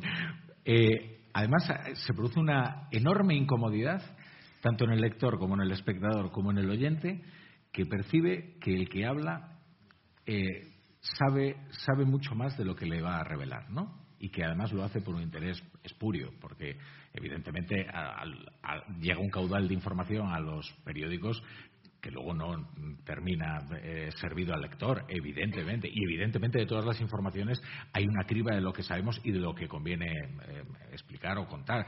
Eh, antes te referías al caso Wikileaks. El, el, caso Wikileaks es palmario. Ahí llegó una información en bruto y mucha de ella entre ellos nombres de, agentes de la inteligencia que estaban trabajando en territorio hostil, no se podía servir al, lector, evidentemente, ¿no? Pero claro, otra cosa es esto de hacerte un poco el espía, ¿no? Eh, eso, es, Pero te eh, estás metiendo en la siguiente charla que es protagonismo y y autoestima sí, eso es verdad. sí. Eh, hola, buenos días. Soy María de la Universidad Carlos III, estudiante de periodismo. Y antes han hablado de la edición impresa de los periódicos. ¿Se han planteado alguna vez eh, publicarla con menos frecuencia o, como están hablando ahora en las revistas, a lo mejor hacer ediciones que sean más tipo coleccionista debido a esta crisis? Bueno, nosotros somos resistentes y, no nos hemos planteado nunca eh, eso. Lo que hemos planteado algunas veces es si, si, vale la pena pensar en reconstruir nuestro mapa de ediciones, porque ya os podéis imaginar que hacer 13 ediciones más la de España, 14, todos los días, pues, eh, pues eh, dedica muchísimos esfuerzos y tiene un coste muy elevado. Pero le, le tenemos más miedo a nuestra propia concepción de que dejaríamos, digamos, una parte de Galicia en la sombra que a, lo que sería la pérdida económica, porque eh, evidentemente por las, zonas eh, del interior, Galicia hoy está toda volcada sobre el eje atlántico, ¿no? lo que cubre, cubre nuestra autopista principal que coge pues desde Ferrol hasta Vigo, pasando por Santiago y tal. Y las zonas del interior, pues ya sabemos que están en declive y por tanto no perderíamos gran parte del negocio tampoco el ahorro nos resolvería nada. Y sin embargo dejaríamos en sombra, pues no sé, Monforte o la comarca de, de esta donde está la LIN, etcétera, ¿no? Así que mientras podamos resistiremos, pero nadie puede decir esto es intocable, ya veremos. Y sobre las agencias que decías antes, eh, eh, bueno, pues eh, yo creo que a las agencias les debemos muchísimo eh, eh, agradecimiento todos los días. Las fotos que tengamos hoy de Gerson vienen de agencia, ¿no? Eh, cualquier cosa que pase fuera de, los sitios donde no, tenemos corresponsales, pues también nos nutrimos con las agencias. Para la propia información de España nos sirven de, documentación y de contexto. Pero el, problema no está tanto en lo que recibimos de las agencias, sino en otra cosa que todavía no hemos hablado y seguramente se ya se hablará en la siguiente mesa, ¿no? Que es eso de que eh, te cuelen las fake news. Es facilísimo colarnos hoy a cualquier medio serio eh, noticias sin comprobar, porque nos pueden llegar por todas partes, incluso por la presión de la competencia.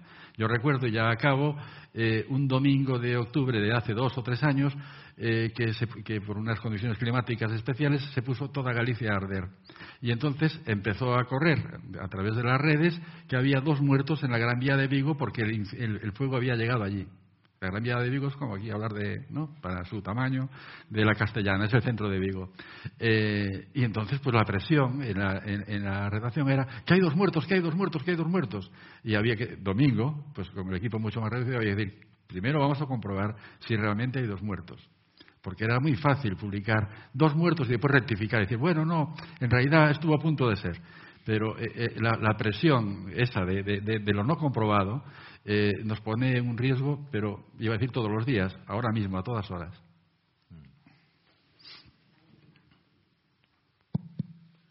Yo creo que es importante el prestigio de la escasez, que, eso es lo que va a salvar la prensa escrita. Va a ser de una distinción extrema. Dice, en esta casa vive un suscriptor de la voz de Galicia. Eh, eh, cuidado, eh, esto revaloriza el inmueble. Es decir, me, parece de verdad que no debéis perder el prestigio de la escasez. Y luego me parece que lo más, lo más inocuo es, es la publicidad de los anuncios por palabras, porque es imposible, era imposible que esa multitud de anunciantes se pusiera de acuerdo para retirarse de un periódico. Pero es que los periódicos han terminado, terminado por desaparecer esa, e, e, e, esa cosa tan relevante que eran los anuncios por palabras. Y bueno, y en el ABC de Madrid, las esquelas funerarias. Me dijo un día el sol, si se van las esquelas al país, el ABC muere. Gracias. Bueno, gracias.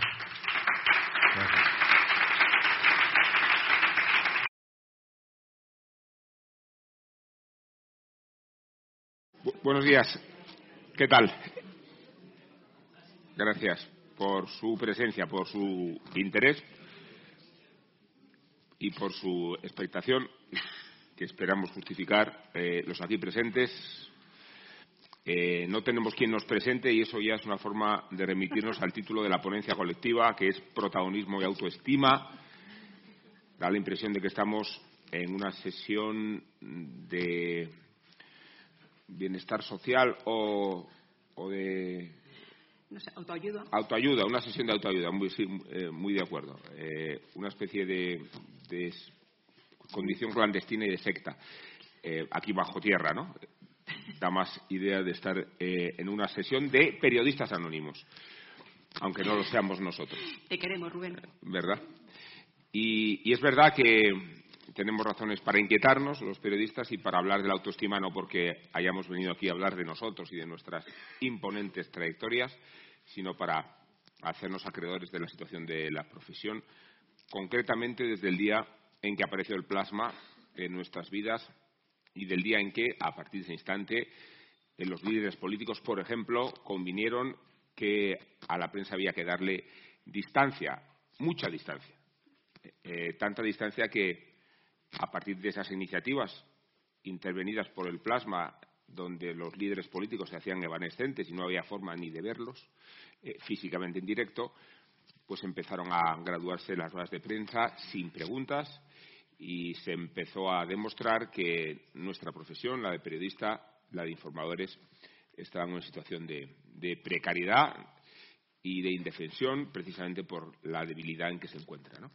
Y, creo que podemos eh, empezar por ahí. No sé si percibís, Rosa Luz, eh, si percibís que la idea de que, la prensa, a mí no me gusta definirla como un contrapoder, pero sí como un contrapeso, si percibís la debilidad de la profesión y de ahí eh, el título que nos hermana, ¿no? esta idea de que la prensa tiene menos fuerza de la que ha tenido nunca en vuestras propias experiencias? Eh, eh, hola, buenos días. yo al principio, cuando me dijeron esto de la autoestima, no tenía muy claro si la autoestima era del periodismo o de los periodistas. Eh, desde luego no tengo ninguna necesidad de sentirme imbuida por el periodismo, ni por el feminismo, ni por el murcianismo, ni por las mujeres morenas, ni nada. Es decir, yo ni hablo en nombre del periodismo, ni el periodismo habla en, mi nombre. Eh, es verdad que eh, esto que se llama el cuarto poder no está más desprestigiado que los tres primeros. O sea que en ese sentido tampoco tenemos que, flagelarnos demasiado. Es verdad que venimos. En realidad las cosas siempre han sido, han sido igual, no tampoco vamos a hablar de, los bulos. Ahora es que hay fake news, pues si, si lo llama fake news es nuevo, pero en realidad bulos ha habido, ha habido toda la vida en la prensa nacional o en la internacional. Eh, pensemos en, la, en el comienzo de la, de la guerra de Cuba o en, otros muchos momentos de, de la historia. Y es verdad que, eh, aparte de inventarse cosas, porque el primer mandamiento del periodismo es no inventar, eh, y, luego escribir bien, pero no inventar eh, parece que está un puntito por, por encima de, de, transcribir lo, que, lo que quieres contar y hacerlo bien con el lenguaje adecuado. Es verdad que para echar eh, eh, piedra en contra del periodismo podemos hablar de el periodismo de investigación se ha acabado, todo es periodismo de, filtración.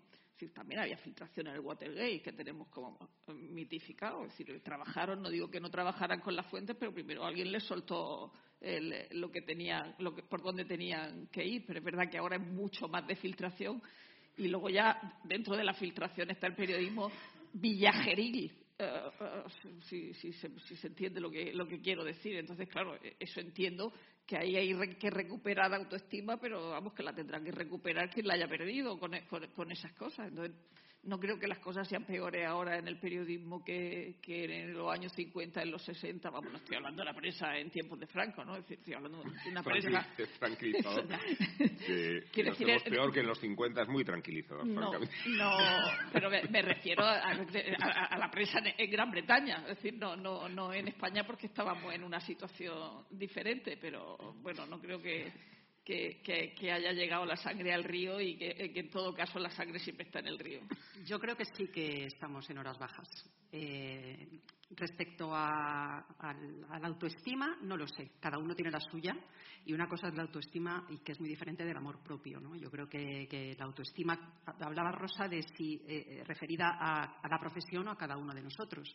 Yo creo que cada uno de nosotros eh, tiene su, su autoestima pública estupendamente. La privada ya es asunto de, cada cual y de, su, y de sus neuras. Pero yo creo que colectivamente la, eh, autoestima no sé cómo está. Lo que sí sé es que eh, ahí fuera nos, nos, eh, nos miran mal. nos miran mal y estamos en horas bajas de prestigio social como contrapoder, como contrapeso, incluso como forma de informarse, porque realmente eh, las cifras son para, echarse a llorar. Eh, bueno, los jóvenes no leen periódicos eh, mayoritariamente, los, los jóvenes no ven tele convencional mayoritariamente y los jóvenes pasan bastante de informarse a través de los canales eh, tradicionales del periodismo. No sé si es una situación coyuntural, no sé si estamos en la eclosión de las redes y ahora mismo en la espuma, eh, en, la, espuma no del todo limpia de, un cambio de civilización. Lo que sí sé es que eh, decir que eres periodista ahora mismo no solamente no es un una tarjeta de visita eh, prestigiosa, sino a veces todo lo contrario. ¿Y por qué? Hablabas, Rubén, del plasma. Yo creo que ese día perdimos la gran oportunidad de habernos ido todos de esa, de esa sala todos los que estaban, los compañeros que estaban en esa sala, eh, y, en los posteriores episodios de plasma y no solo plasma que, se han dado. Los comunicados unilaterales de los partidos políticos, los canutazos enlatados, los eh, eh, resúmenes de las campañas electorales editados por los propios partidos. Nos hemos comido muchos no sé si llamarlo marrones o no sé si llamar mucho, hemos tragado mucho hemos tragado demasiado, es un poco mi, sensación. Em, ¿Hacer eh, em, leña de los árboles caídos? No, hay que levantarse y hay que intentar mantener, mantener, mantener la estructura. También eh, jugamos con, con la falsa idea de que cualquiera es periodista, de que cualquiera que tenga un móvil, cualquiera que tenga una red social, tenga un nombre, tenga una influencia, tenga un número de seguidores, puede eh, emitir información y ser considerado exactamente igual que un periodista o que alguien que realmente eh, se dedica profesionalmente a ello. Si, hablando de mm, si todo es periodismo, nada es periodismo. Y creo que estamos en un momento que tenemos que reflexionar. Dicho esto, eh, mm, a mí cuando, cuando entré en, el país, muy, jovencita, no había nacido, se me dijo que, se nos decía a todos, que el yo y hablando del protagonismo de la autoestima, estaba prohibido como, en el libro de estilo. De hecho, creo que sigue, sigue prohibido. Eh, quizás estamos abusando del yo. Yo, la primera. Porque además, eh, nosotros tres, aparte de, informaciones o de reportajes, en tu caso y en el caso de Rubén, en el mío propio, hacemos eh, columnas y, usamos el, muchas veces el yo, quizás Rubén menos, pero Rosa, tú y yo sí que lo, sí que lo hacemos. en ese sentido, yo creo que sí que hay un valor añadido en el, emisor, o puede haberlo en el emisor, por su fiabilidad, por su confianza, por su capacidad de crear eh, comunidad con los lectores, pero creo que, nos debemos todos, nosotros los primeros y los estudiantes de periodismo y un poco la profesión en general, una reflexión profunda de, dónde estamos y hacia dónde queremos ir para intentar conservar algo del prestigio que tuvimos. Es que yo cuando hablaba de, la precariedad lo hacía porque la la situación de pauperada en que se encuentran los medios les impide tener la suficiente independencia de los poderes de los que dependen o de los poderes que tienen que escrutar. Eh, es muy difícil que cuando no tienes recursos económicos para eh, consolidar una redacción o un proyecto periodístico, eh, puedas ser todo lo independiente que serías si no dependieras de los anunciantes de la publicidad institucional. Y, creo que esa es la precariedad que refleja precisamente la falta de respuesta de los medios informativos ante la obligación que para la clase política y, financiera suponía antes comparecer y explicarse. Eh, creo que por eso estamos en una situación eh, degradante y a veces humillante.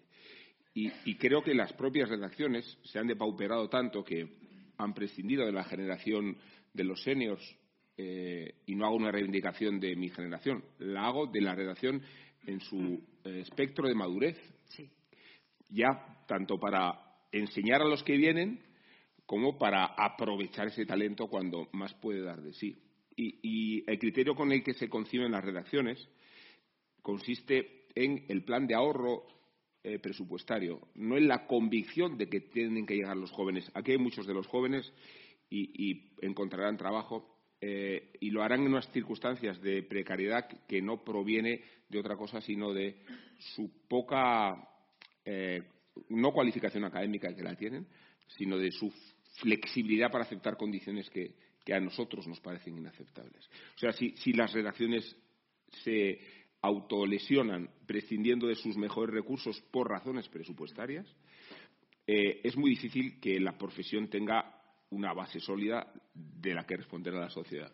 Ah, es verdad eh, lo de la precariedad absolutamente cuando a veces escuchan lo que cobra la gente y dicen madre mía ¿y por qué trabajan? O sea, yo prefiero irme debajo de un puente ¿no? O sea, que encima es una, profesión que, a la gente que cobra menos se la explota más ¿no? Eh, pero voy a, voy a tirar de, casa, aunque de, casa muy antigua, eh, eh, sobre la precariedad. Es decir, cuando don Torcuato Luca de Tena, no el de los renglones, sino el fundador del ABC, funda, funda ABC, funda un periódico moderno, porque el, el, panorama en el que se encuentra Torcuato Luca de Tena es el que decía Bonafú, de, de sería ridículo que a los periodistas que no tenemos que comer tuviéramos o se pretendieran que tuviéramos convicciones.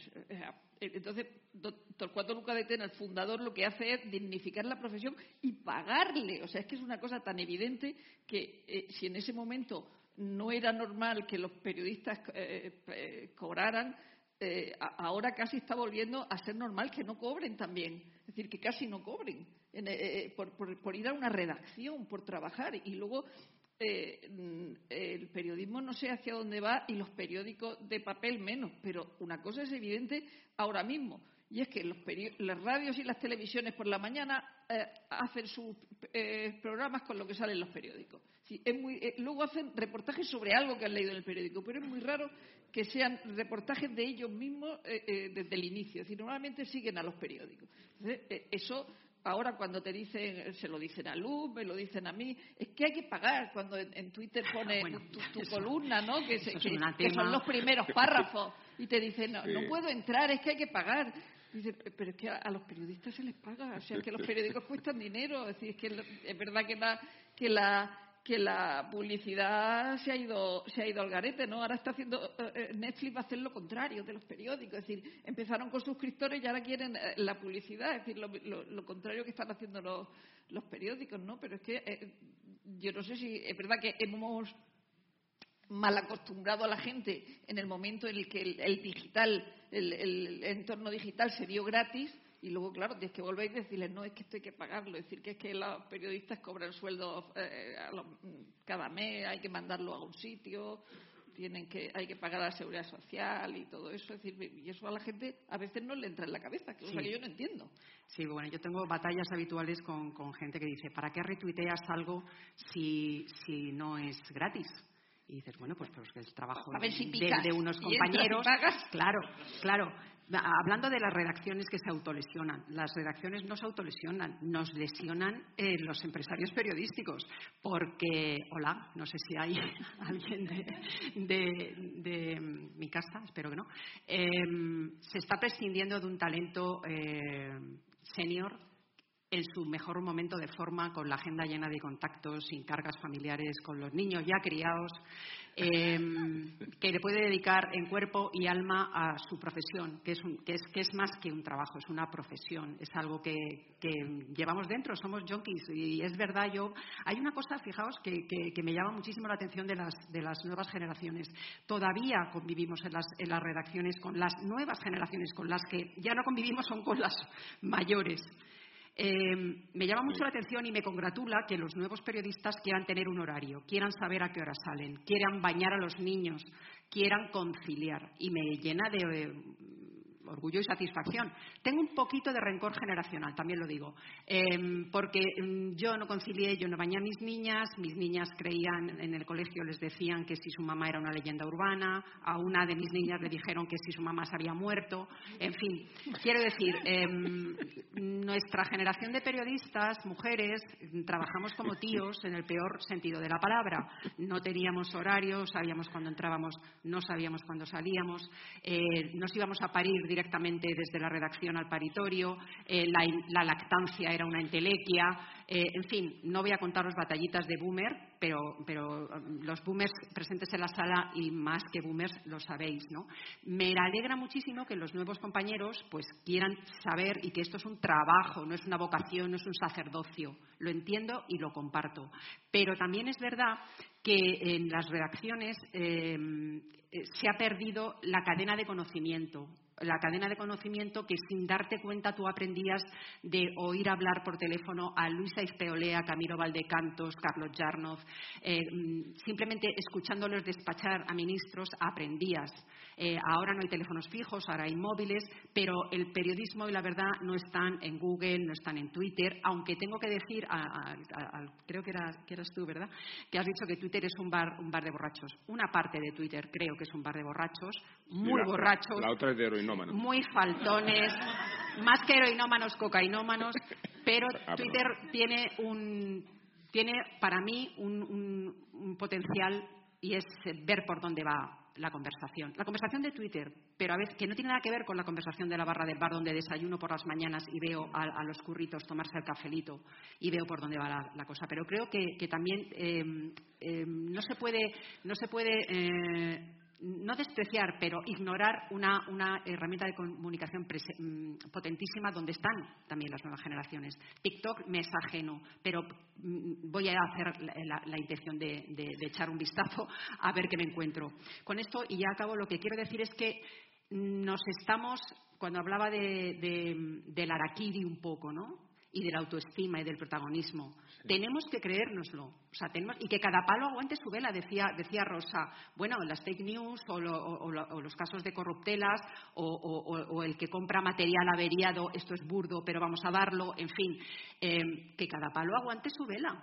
O sea, yo no tengo por qué pagar los errores de los compañeros ni los compañeros los nuestros. Yo creo que en ese sentido lo que tenemos que hacer es armarnos o rearmarnos con la autoestima perdida eh, y, con el orgullo de la profesión, con el amor propio, ¿no? Como decir, coño, yo llevo 30 años en esto y, nosotros, y vosotros por el estilo y tienes una carrera detrás, que te, que te, que te critiquen, que te la piden, lo que, pero también un poco de mm, orgullo de la profesión. Creo que nos falta eso con la humildad de que realmente como decía al principio, estamos en horas bajas y no es el mejor momento para, para, ser periodista en España. Es que a mí lo que me inquieta es el umbral de subsistencia, que es tan bajo que eh, los planteamientos de cómo concebir la profesión se resienten de origen, de cómo vas a sobrevivir, dependiendo de un hábitat publicitario totalmente eh, totemizado por, por Google y por Facebook. O sea, no hay recursos publicitarios. Eh, las marcas se retiran de las empresas publicitarias precisamente porque las eh, gestionan a través de, estos grandes colosos. La presión de la clase política con una prensa débil es enorme y la dependencia de la publicidad institucional todavía hace más precaria la independencia. Eh, entonces, yo creo que, en esa colisión de, hábitat eh, perverso es natural que el periodismo se vea en posición subordinada a, unos poderes que consiguen, consiguen, eh, yo insisto en el verbo humillar, ¿eh? y, y decir, pues no podemos permitir que nos humillen si, no fuera porque sí se lo pueden permitir. Y porque creo que nuestra profesión está llena de saboteadores participan de la precariedad o de la necesidad de subsistencia, y me refiero a, nuestros propios colegas que se dejan engatusar, creo que por consignas, por obligaciones, por programas. Eh, los que nos dedicamos al tertuliaje, que es una de las profesiones más siniestras del mundo, ¿no? sin duda alguna. Eh, observamos cómo llegan a los móviles las consignas, ¿no? En algunos casos podrían recitarlas a la vez uno y otro tertuliano eh, el mismo mensaje que les ha llegado de esta o de aquella otra fuente. Nombres. No, no, porque no, voy a, no vengo aquí a delatar. Sí, sí voy a delatar a quienes saben de la precariedad de la profesión para ordenar los debates con consignas. Y, creo que esa es una demostración de, de cómo los poderes que antes eran escrutados tienen controlados a quienes tienen la obligación de eh, dictar o establecer una opinión. Y, a mí eso me, preocupa muchísimo. Eh, eh, creo que la situación de angustia financiera de los medios la pone a los pies de los caballos. Esta es una buena frase, ¿la habéis anotado? Sí. La repito, ¿eh? Es nueva, ¿eh? es original. Sí, ¿verdad? No, lo de los pies los caballos no, pero lo otro sí, no, Sí, no está mal tirado, ¿eh? No, está muy bien, está muy bien. O sea, Pero, la eh, primera no, parte sí, la segunda es un tópico, pero la primera no. Eh, es verdad lo que dices de la publicidad institucional. No se diferencia mucho la publicidad institucional de esas ideas locas de, de Pablo Iglesias queriendo que los periódicos sean de titularidad estatal. Es decir, no es lo mismo, pues, porque también Sí. están los Fernández que son muy amables y gente así, ¿no? Que que también hace- gor, gor, gor, gor, gor. que hay otro tipo de, de- de el gente que paga, que paga la publicidad, ¿no? Pero es verdad que los ministerios, las comunidades, tal, eso, eso, eso, eso implica eh, que, que el medio se corte en determinadas cosas, igual que se corta con un gran banco o con un gran anunciante en general. ¿no? Sí. Ahora, por ejemplo, creo que Adolfo Domínguez ha contratado a Pinker y a Liz Duval. Yo ya no sé si, si es fake o es verdad. ¿Adolfo Domínguez a, a Adolfo Domínguez, a Pinker y a Liz Duval. Y yo no sé si eso, Sí. o sea, visto yo sí. digo, si es anunciante de mi, de mi casa, yo me puedo meter con esa publicidad absurda. No lo sé. Es decir, que, que esas cosas Claro, yo pasan. en- en- ya, ya no son institucionales, son, son incluso eh, pequeñas miserias de, lo, de, de, de los anunciantes. Imagino que esas presiones, que absol- estoy absolutamente convencida de que existen, yo siempre es que he sido una mindundi, ¿sabes? En, en todos los eh, años de mi vida, pero también en mi profesión. Y- y siento echar, como veréis, estoy de autoestima fatal porque no me entero de nada. O sea, estoy convencida de que las hay, sé que las hay. Eh, no soy tonta y creo que, esas presiones se producen de manera explícita y, violenta en los despachos, en los eh, comités de dirección, en los comités editoriales, etcétera. Eh, claro, al ser una Mindundi yo no he recibido nunca una, directriz precisa. Bueno, miento, sí, un- sí, en alguna ocasión, eh, en un momento muy determinado, ¿no? Pero, pero claro, mm, hablas de la publicidad. Eh, claro, no podemos hablar mal de Mercadona, no podemos hablar... No, Ni de Coca-Cola siquiera. o sea, ni de Coca-Cola. No, no, no tanto hablar mal. sino Se han soliviantado, por favor. una cero. permiso. Una cero. Se ha soliviantado el sector Coca-Cola, pero ¿esto qué es? Pero ¿quién va a hablar más de la Coca-Cola? Bueno, somos la última Coca-Cola del desierto, en plan de autoestima Sí. y tal. Somos también podemos- adictos, También podemos decir eso. ¿Puedo contar un chiste sobre la Coca-Cola que es muy divertido? No, es, es inocente. Lo dice un periodista, bueno, un escritor mexicano, Jorge Hernández. Lo voy a decir con acento mexicano, esto es para, para animar un poco el debate. Dice, mi vida sexual es como la Coca-Cola. Primero normal, después light y ahora cero. bueno, perdón, Luz, que te, te he distraído, pero es que gusta mucho a la esto- audiencia. Lo sí, sí, no, no, no. es que- que- oye, qué gran, qué gran es- monologuista se está perdiendo. eh, No, España. es, es mi perfil encubierta. tertulianaje, RAE, por favor, Fundeu.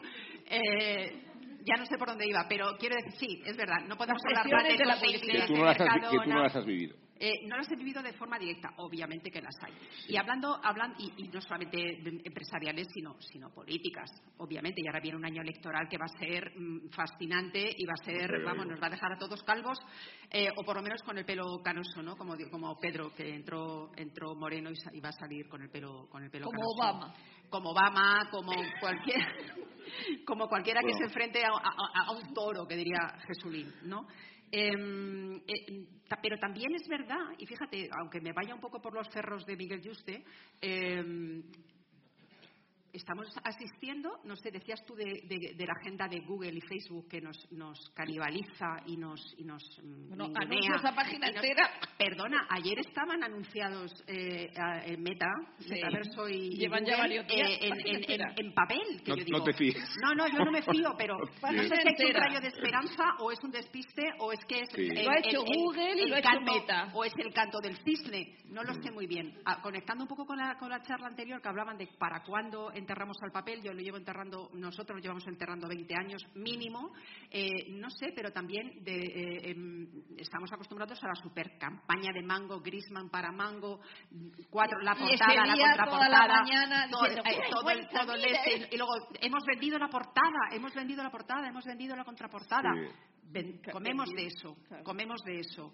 Y bueno, pues no lo sé cuál será la, la- panacea. yo- Lo que sí que sé Sí. es que es que el alambre es muy fino. Y yo creo que algunos podemos permitirnos el lujo de sortearlo y otros no sé si no pueden, no quieren o es el statu quo y a lo mejor hace falta, mm, pues sobre todo lo que hace falta es pasta, independencia económica para poder un poco hacer lo que, lo que hacer periodismo. Por eso la, expectativa de, depender solo de los lectores es eh, la aspiración ideal. Otra cuestión es que sea viable. Eh, el hecho de que los periódicos hayan emprendido el camino de los abonados, de los suscriptores, para garantizar un, una situación de, más continuidad y, de más porvenir, eh, forma parte, no sé si de la última bala. Digo, respecto a la prensa que ha tenido que hacer la transición del papel a Internet. Y creo que hay datos eh, a favor de que el modelo solo puede ser ese. De lo que hay datos definitivos es que fuera de ese modelo no hay nada.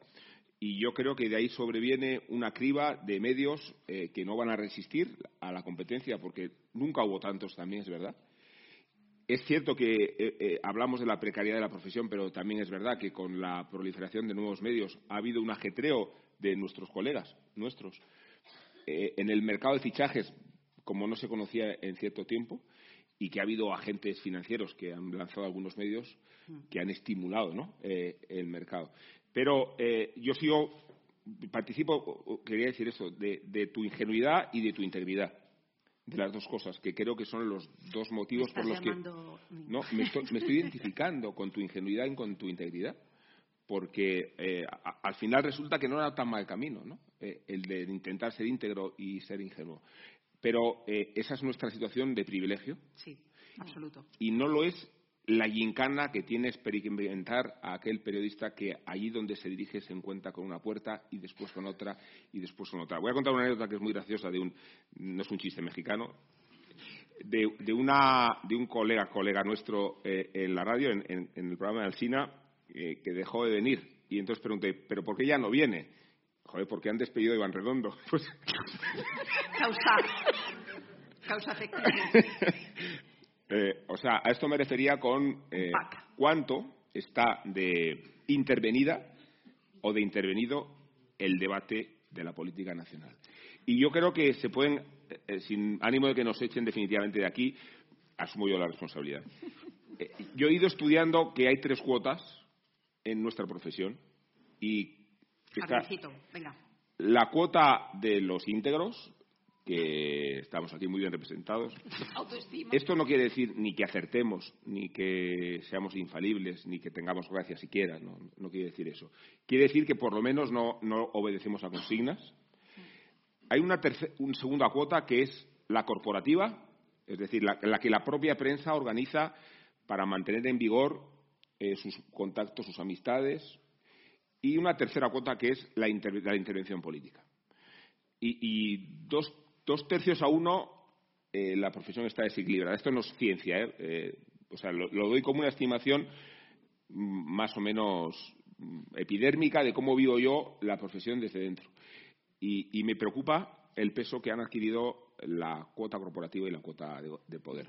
Porque te encuentras con ejemplos de, eh, ¿y este qué hace aquí? ¿No? Si este lo puso Zapatero, pero si Zapatero ya no está, pero se queda, ¿no? Como aquel corresponsal que tenía la vanguardia en Australia que pidió aumento de sueldo y descubrieron que existía y lo echaron. Pues tertulianos que se, que se son ya tradición y cuyo padrino ya no existe o, o no lo ampara, pero se han consolidado como parte del juego. Pero es verdad que en el tertulianaje eh, el 90% de las veces sabes lo que va a decir el que va a abrir la boca. Es decir, porque estás tan acostumbrado ya a ver el, eh, montaje y el juego que sabe, eh, pues, quizás exceptuando los íntegros por un lado y por otro los que ya se han quedado sin amo pero, pero siguen ahí porque se han sabido mover en las organizaciones, que de esa gente, esa gente yo la envidio muchísimo, es decir, la gente que se mueve en las organizaciones y de pronto aparece como director general, dice, es? Si es el más tonto que he conocido en mi vida, ¿no? ¿no? Pero hay gente, gente muy lista. Es el verdad de Peter. Claro, claro.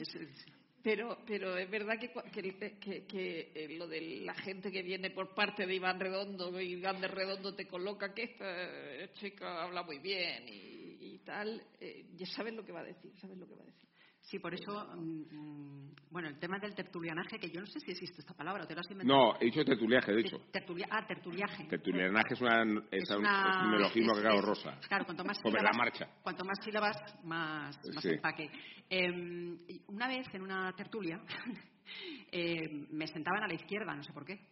Eh, a la izquierda de seguro que estaba del presentador o presentadora y eh, había otras a la derecha y no me acuerdo que estábamos hablando pero pero eh, uno de mis adláteres de la izquierda cuando cuando nos fuimos a publicidad era un era un jurista de reconocido prestigio, eh, me dice, no me has apoyado lo suficiente. Digo, perdona.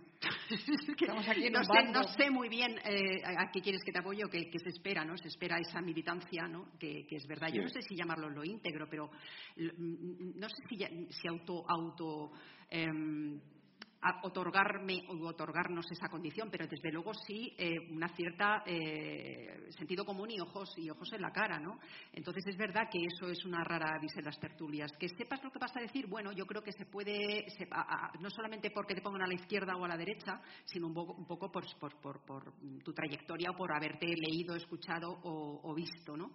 Pero eh, es verdad que, estamos en un momento en el que mm, hablábamos antes de de la independencia económica. Me gusta mucho la, esa terna que has hecho, esa troika, de, y, estoy bastante de acuerdo. Estoy bastante de acuerdo. No sé si le has dedicado tiempo, te ha salido así. No, no, yo esto lo, tengo instalado como chiste mexicano, de verdad. ¿eh? No, no, es la Normal, light y cero. O sea, la cuota corporativa, la profesional y la, la que viene de las imposiciones políticas. Entonces, las más los más prescindibles son los íntegros.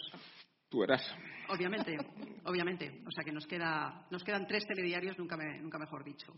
No sé si podemos ya abrir el debate. No, todavía no, porque dijeron 15 minutos eh, antes y quedan todavía 15 y tengo muchísimas cosas que decir eh, para hablar de mí, ya que hablamos de la autoestima. Pero para hacerlo en realidad, eh, que esta es otra contradicción ¿no? de, de nuestro oficio, porque es verdad que hablamos del protagonismo y de la autoestima y no sé cuánto de nuestro desprestigio proviene de los colosos que tienen mucha autoestima y hasta qué punto se ha producido un desequilibrio entre la realidad de la profesión que se vive en las redacciones y de la precariedad que ya hemos mencionado respecto a la dimensión colosal de ciertos periodistas cuyo comportamiento arrastra la buena y la mala reputación de, la profesión y no vamos a decir nombres porque todos lo sabemos. no, pero, pero creo, que, creo que es interesante que, que la baja reputación del periodismo se resienta de la alta notoriedad de periodistas que han adquirido una dimensión casi totémica y que en realidad lideran mucho del debate y mucho del desprestigio de la profesión. Y algunos no son ni siquiera periodistas. Sí. Y señalan a periodistas. Tú lo haces bien, tú lo haces mal, este es periodista, el otro no es periodista. Eh, cuando hablaba del yo, eh, cuando entré en la redacción del país estaba prohibido utilizar el yo, en los, eh, desde luego en las informaciones, desde luego en los reportajes, pero incluso en las, en las columnas de opinión me refería un poco a eso. Yo creo que no es malo exactamente el tema del protagonismo, de la firma, ¿no? O sea, vales lo que vale tu último artículo, eso lo hemos escuchado todos, ¿no?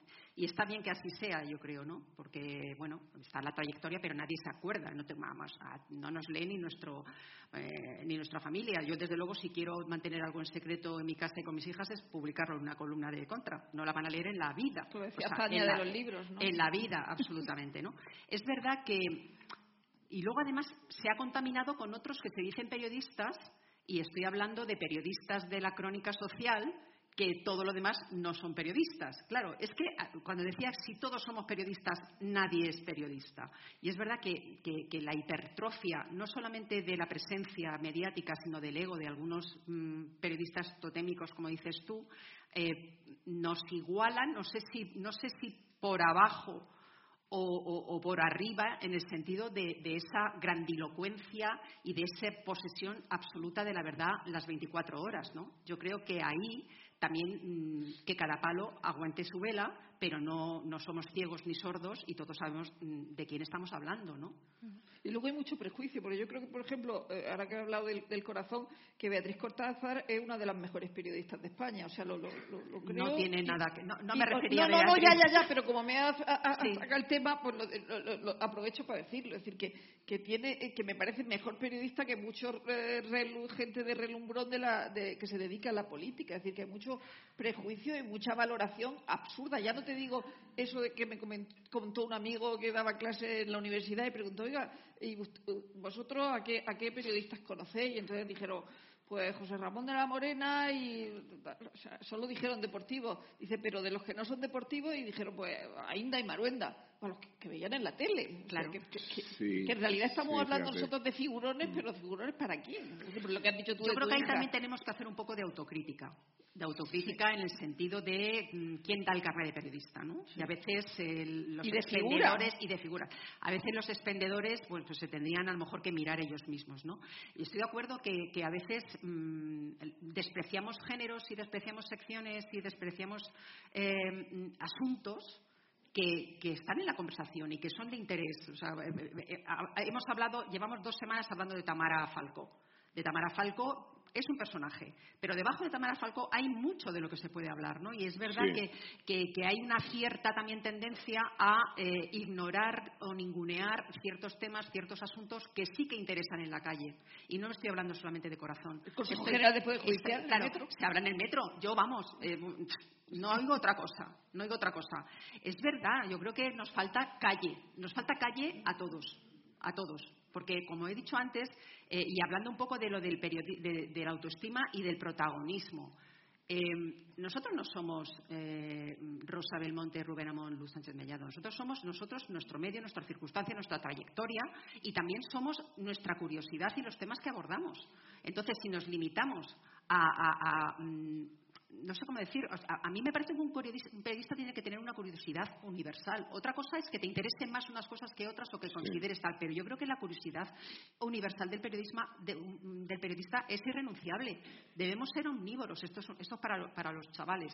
No sé, a mí me parece que, que a alguien a quien no le interese a mí odio el fútbol, lo detesto, me aburro, me duermo. Yo me encuentro dos entradas aquí eh, para la final de la Champions, o se llama así, Champions, y, no, las cojo. O sea, me aburre. Pero tengo que saber quién es Messi.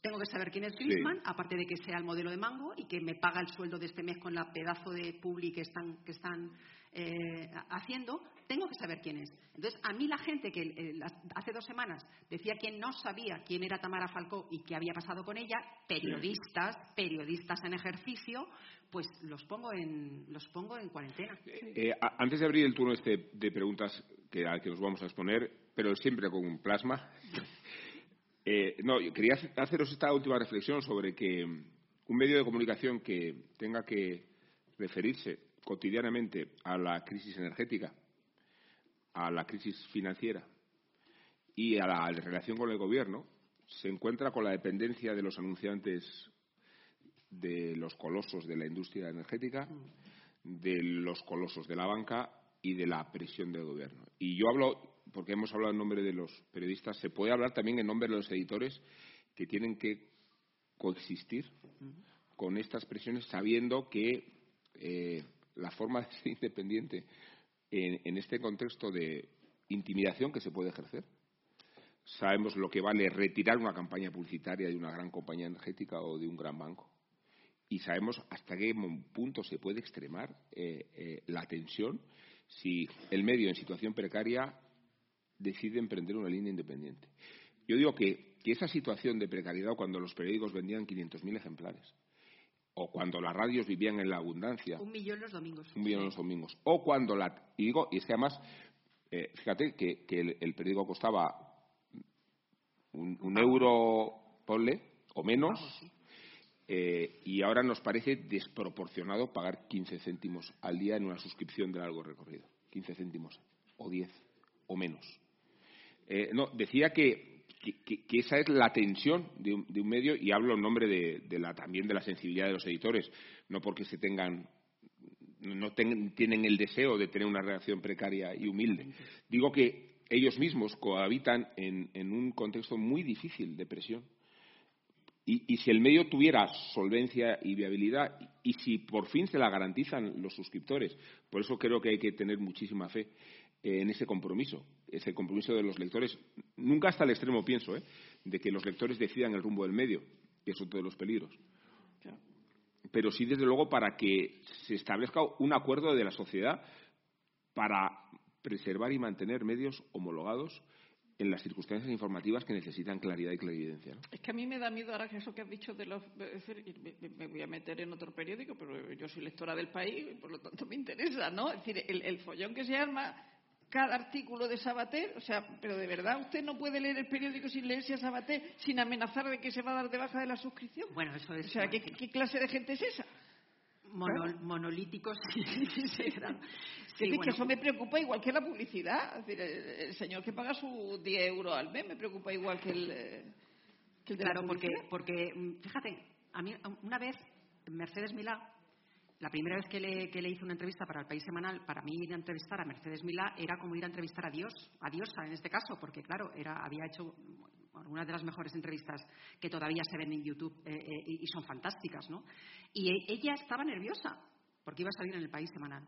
Estaba nerviosa y me lo confesó. Y, yo le dije, dice, bueno, es que los periodistas de prensa nos miráis a los, a los de televisión por encima del hombro. Digo, pero si tú ganas 100 veces más que yo.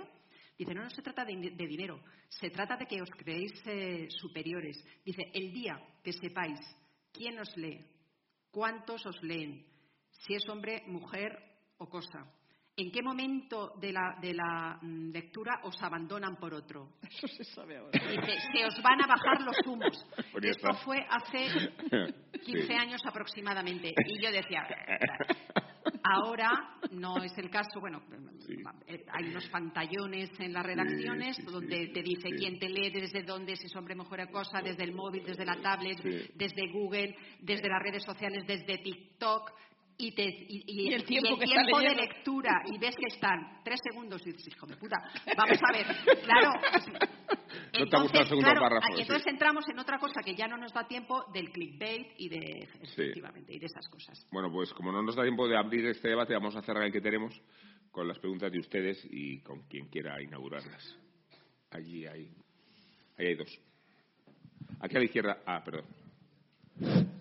Sí, buenos días. Me llamo Jorge del Corral. En España no es necesario la titulación de periodista para trabajar como periodista. Eh, ¿Cuál es la mentira que usan las facultades de periodismo para que las facultades de periodismo en España sean las que de verdad hacen negocio en la prensa? Es decir, viven de un engaño, de fabricar titulados de periodismo, de una titulación que no es necesaria para ejercer como tal y que lo único que produce son parados. Gente pésimamente pagada, como se ha dicho, o parados que tienen que dedicarse a otra cosa. Quería saber de ustedes dónde radica la mentira, cómo fabrican el marketing las facultades de periodismo en España hay 40 para que hagan ese negocio redondo que no hacen los medios de comunicación. Y, bueno, añadan los másteres que me están diciendo aquí. Yo hablo de las facultades de periodismo, no de los másteres donde se hacen en distintos sitios. Facultades de periodismo, que las tienen todas las universidades de España, donde hay más que setas. Bien, dicho eso, y un comentario al hilo de lo último que ha dicho Rubén Amón sobre la integridad de los editores. Hace muchos años, en el Pleistoceno inferior, en la redacción de noticias de Antena 3 Televisión, bajó desaforado el director de publicidad, un tonto solemne, eh, porque se había dado una noticia de Coca-Cola, que lleva 18 años patrocinando estas jornadas tan interesantes, exigiendo que se rectificase una noticia que se había dado sobre Coca-Cola, que era verídica, estaba contrastada por tres fuentes, en fin, todas esas cosas que hacíamos en el Pleistoceno inferior. Eh, Bien, yo le, en fin, eh, el director de noticias de Antena 3 de aquel entonces le dijo, esa noticia es verídica, no se va a rectificar, por supuesto. Bueno, pues prepárese o prepárate, le amenazó al director de noticias. Bueno, al día siguiente el director de noticias fue llamado al despacho del presidente de esa casa y gran editor, Antonio Asensio, y dijo, creyendo que le iba a cesar, le dijo, enhorabuena, Coca-Cola a partir de hoy tiene un problema. Si quiere volver, porque había retirado, había ejercido la coacción y había retirado la publicidad de Antena 3, y el Antonio Asensio dijo, si quiere volver Coca-Cola a esta casa anunciarse tendrá que pagar el doble de lo que pagaba hasta ahora. Al cabo de unas semanas volvió y pagó el doble. Editores de esos todavía siguen existiendo. En la mesa anterior ha hablado el director de La Voz de Galicia, que tiene como editor a un grandísimo editor íntegro, de los que no aceptan presiones ni políticas ni comerciales, a pesar de lo mal que se está ahora, que se llama Santiago Rey Fernández de la Torre. Muchas gracias. sí, sobre todo con Coca-Cola, no estaba preparado. No, a ver, eh, eh, yo creo que si, si hablamos de el intrusismo eh, en la profesión, la línea es muy difícil de delimitar y, yo tengo como última reflexión el debut de Joaquín como protagonista de un programa que alude directamente a su condición de novato y con el que consigue el 30% de, de ser, ¿no? Como para decirle a Joaquín que no se puede dedicar a esto, ¿no?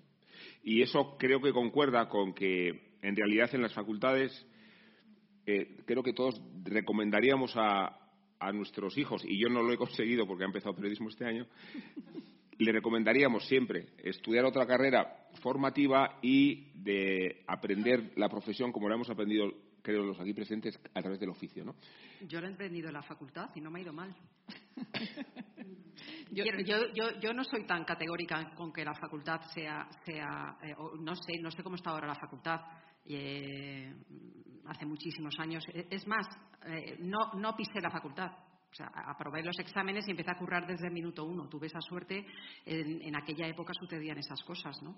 Pero yo no, me cargaría de un plumazo a las facultades de periodismo de este país diciendo que son fábricas de parados y que están eh, haciendo una estafa a sus alumnos. Me parece, primero, despreciar el, talento y la esperanza y la legítima ambición de sus alumnos y también la capacitación de sus profesores. No estoy en cada una de ellas.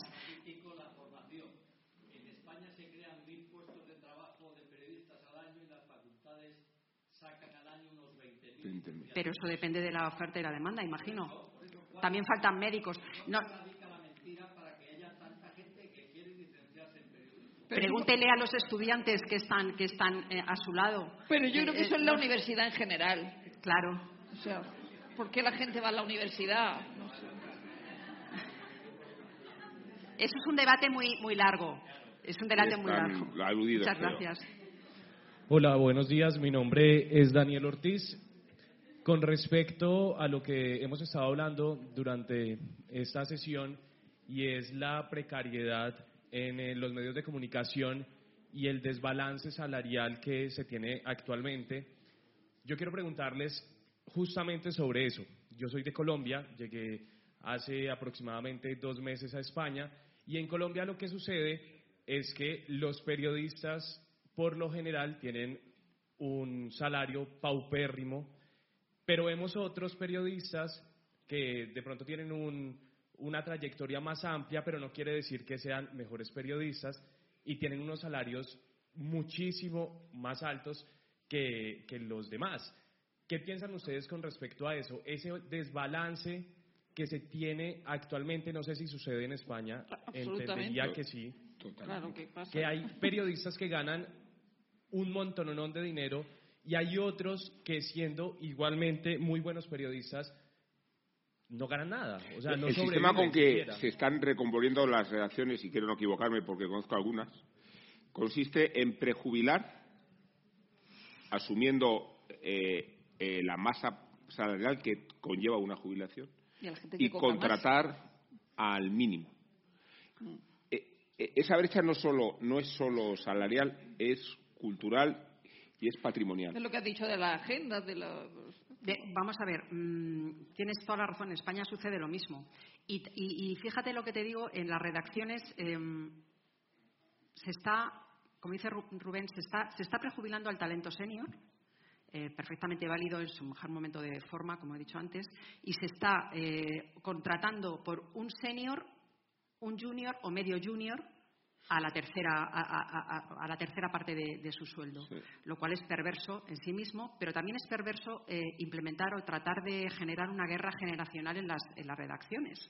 O sea, es verdad que la, la, gente que lleva 30 años y por lo que sea, llámalo X, se ha ganado un prestigio profesional, una marca personal y una, y una capacidad de eh, generar demanda eh, de su información y de su firma, es legítimo que se pague. Yo no, no, no, lo que, lo que no, no me Vamos a ver, eso, pasa como en el fútbol. Los hay, los hay de primera, segunda, tercera división. Lo que tenemos que aspirar y lo que yo creo y he hecho todas las huelgas de mi casa, todas y cada una de ellas, en situaciones a veces complicadas, es que eh, eh, la precariedad y, la, y, la, y los sueldos de paupérrimos y de miseria se eleven o sea, yo no creo que tengamos que bajar el sueldo o, señalar con el dedo a las personas que legítimamente tienen una carrera y se han ganado un prestigio, una firma y una, y una expectativa de su firma que, justifica su sueldo, sino que las personas que entran a trabajar en un medio eh, no tengan unos sueldos que no les permitan vivir de su trabajo, que no les permitan eh, eh, independizarse, que no les permitan tener un proyecto personal compañeras mías están, están congelando óvulos y teniendo hijos a los 45 años. Eh, eh, cuando yo entré en mi casa, en el país, eh, empezábamos PB, puta base, pero la puta base del país es lo que ahora cobra a lo mejor un, redactor cualificado después de 10 años de profesión. Eso es inmoral, indecente y es intolerable. Pero no, no, creo que es un error poner el foco en que los viejos cobran mucho y los jóvenes cobran poco. Es mi opinión. Miguel Ángel. Sí. Eh, yo creo que la precariedad es el camino de la servidumbre. Creo que nos falta calle, habéis dicho alguno de vosotros. Decía eh, Onésimo Anciones cuando estábamos en el diario Madrid, las noticias no vienen a la redacción, las noticias están en los bares y eh, la pérdida del alcohol en las redacciones ha tenido consecuencias muy graves. Hay que saber quién es Messi. Yo recuerdo a Jorge Semprún contando cuando llegó aquí clandestino a ocuparse del Partido Comunista, desayunando en un bar por la mañana y completamente desconcertado porque se hablaba de Di Stéfano y no sabía quién era Di Stéfano. Y a partir de ahí se fue al fútbol una serie de días para saber quién eran los jugadores y demás y no llamar la atención en un bar este de dónde viene, a qué habrá venido, no sabe, no entra en conversación cuando se habla de fútbol. Luego está, ¿qué, qué fue antes? Si fue antes que los periódicos abandonaran a los lectores o si fue antes que los lectores abandonaron a los periódicos. Yo creo que primero los periódicos abandonaron a los lectores.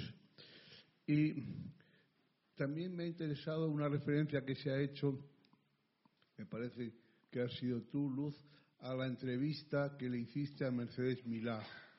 Eh, yo tenía algo parecido, me pasó con nuestro amigo, eh, el corresponsal de televisión eh, en, en, Nueva York, Jesús Hermida. Hermida, que estaba una mañana, me lo crucé por por los pasillos de, creo que estaba en Antena 3 era, ¿no? No me acuerdo, en Telecinco, pero en Telecinco me parece. no, Antena, 3. Me lo crucé y estaba, lo vi completamente deprimido. ¿Qué te pasa? Y dice, jo, ¿qué, ¿qué me pasa? Mira lo que ha dicho el periódico de Huelva, él era de Huelva, y que le había hecho una crítica. Digo, pero hombre, si, si, te, si te ven millones de personas, si, si, pero qué, ¿cómo te puede preocupar una crítica en un periódico ínfimo? Bueno, pero es que es eh, inversa la jerarquía de los medios, era entonces, y en parte continúa siendo inversa a su audiencia. ¿Qué es lo que menos se lee? ¿Qué es lo que menos audiencia tienen los periódicos? No se podía empezar una sesión en un, como como esta, por ejemplo, si no estaba el director del país. Si no había venido el de televisión española o el de Radio Nacional o el de no sé qué, daba igual. Pero la, jerarquía estaba en la prensa escrita, eso estaba arriba del todo del prestigio. Y eso es lo que realmente se ha perdido. Ahí había. Ahí. Yo creo que hay que saber quién es Messi, quién es Tamara Falcó y, quién, y qué coño es la UDEF. Claro. Y se puede.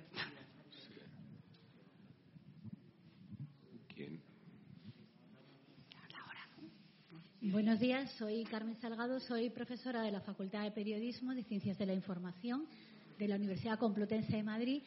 Y quería intervenir porque realmente creo que lo que ha indicado la primera intervención está haciendo alusión a un problema que hay en el mercado laboral en este país, en esta sociedad en la que vivimos, que no solamente afecta al ámbito del periodismo ni a esta facultad en, concreta, en concreto, son muchas otras. Los estudios que muchos alumnos optan por realizar y que luego pueden ver frustradas sus expectativas porque tampoco encuentran un trabajo.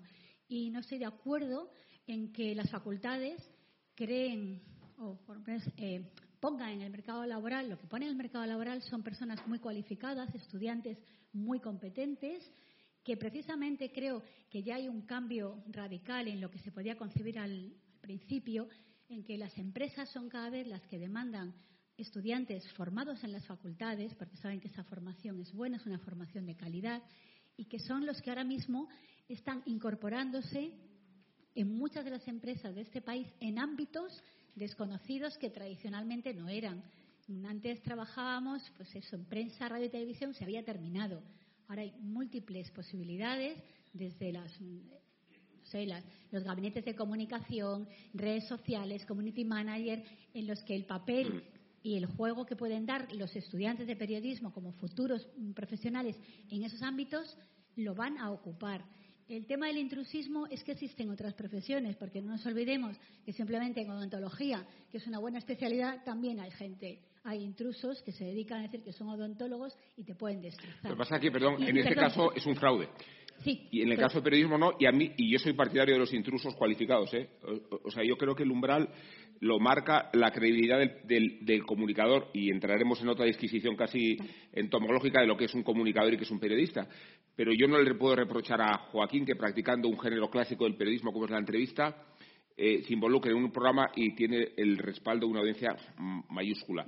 a eso me refiero con que creo que hay que ser sensible al intruso si el intruso está cualificado. Estoy de acuerdo ¿eh? en, que la cualificación se puede obtener de múltiples formas. Bueno, yo lo último que quería cerrar esta intervención era insistiendo en que quizá lo que tengamos que pensar los periodistas o los que estamos en activo o los futuros periodistas es en la importancia que tendría para la profesión contar con un colegio de periodistas, cosa que no tenemos y cosa que, sin embargo, pues creo que es un buen ejemplo el colegio de médicos para la profesión. Creo que ese debate es un debate que se ha abierto en algunas ocasiones, que no está concluido y a lo mejor sí tendríamos que apostar por tener colegios profesionales como el Colegio de Periodistas que puedan además servir pues para recuperar esta autoestima que hemos perdido porque nos podrían llegar a respaldar. Gracias. Gracias.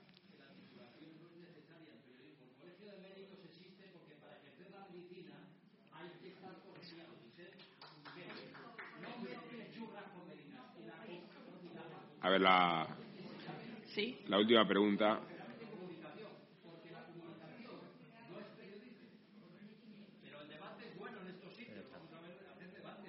La, la última pregunta, no, no por zanjar, no por pues Que hay otra mesa.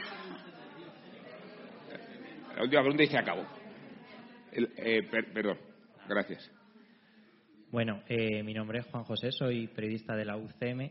Quería hacerle una pregunta eh, a los tres en relación con esta, eh, este debate de autocrítica y prestigio. Antes habéis estado hablando de, del tema de hace dos semanas de Tamara Falcó yo quiero hacerle una pregunta. Eh, ¿Creéis que la línea que marca el prestigio de los periodistas depende mucho de la información que se trate o de cómo se trate? Porque hay periodistas de reconocido prestigio, no de la crónica social, sino de otros ámbitos, que por el simple hecho de haber tratado este tema en sus programas se les ha desvalorizado, pero también hay periodistas de, del corazón o de la crónica social que tratan temas relevantes, pero por el simple hecho de ser del corazón se les minusvalora. Sí, bueno, es lo que he dicho yo de los prejuicios y por eso he, dado el, nombre de Beatriz Cotaza porque me da la gana de decirlo, porque creo que es una de las mejores periodistas de España y, sí, eh, no sé, no sé qué, problema hay en hablar de Tamara. Yo es que eso no me cabe en la cabeza, decir, hablar de Tamara o de o del padre Apeles eh, en un momento determinado, ¿no? no, y no lo digo por la cuestión religiosa, podría decir alguna Fernando Arrabal, o sea, por algún ateo, ¿no? que, no sé, no, entiendo la diferencia entre eso que siempre te preguntan de la baja y la alta cultura. Así ¿qué es eso? ¿Qué es eso de la alta y la baja cultura? No sé, yo creo que se puede hablar de todo, porque de, todo lo que está ahí, de todo lo que de, lo que, de lo que habla la gente o de lo que no habla la gente. Es decir, es que, es que se, puede hablar de cualquier cosa. Decía Tamara el otro día en el fotocall del Teatro Real eh, toda España ha visto lo, lo, que ha sucedido y, su caso era real. y tenía razón.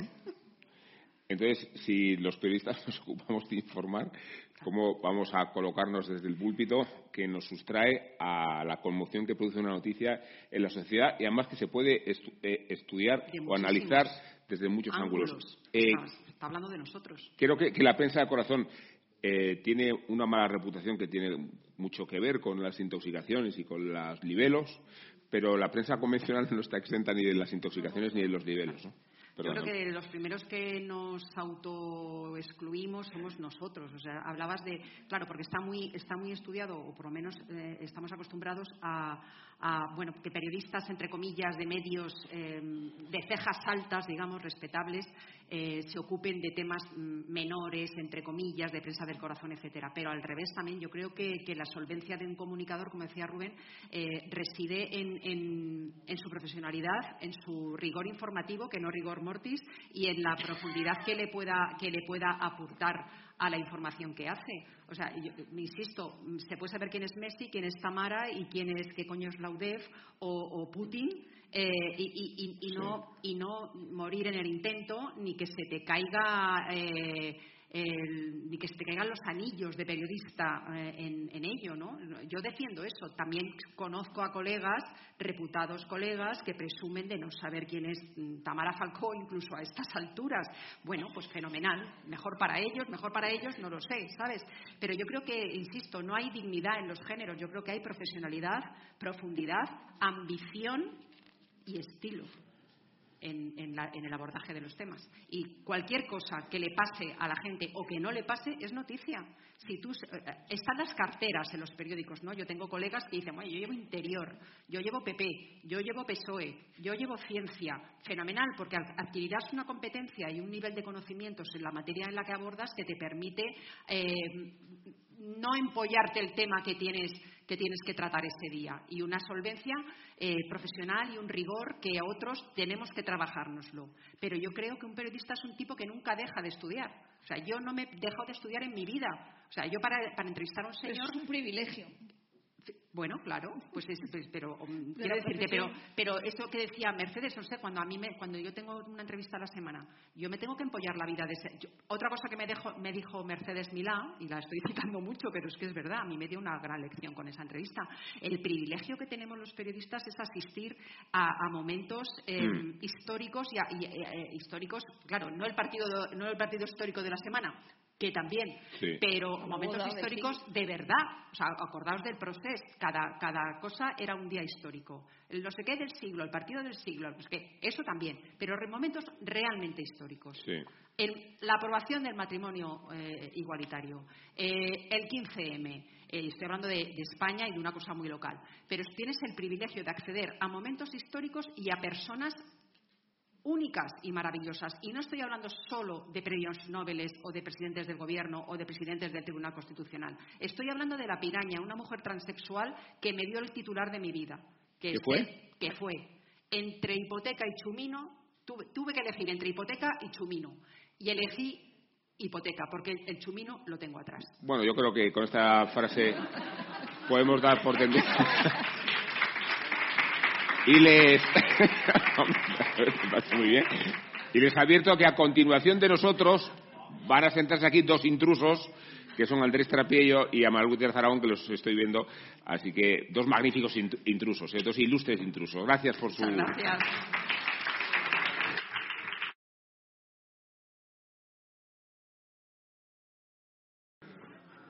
Vamos a continuar con esta con esta tercera esta tercera sesión espero que como se dice en el pleno del Senado señorías vayan ocupando sus asientos siéntense en sus escaños y procuren escuchar. Muy bien lo hemos conseguido. Eh, no no que tengo que tengo aquí bien eh, ha sido muy instructivo todo lo que hemos oído hasta ahora y me voy a permitir leer lo que dice el propio programa como introducción a esta sesión. Dice así, esta tercera sesión que se llama Desafecciones e Influencias.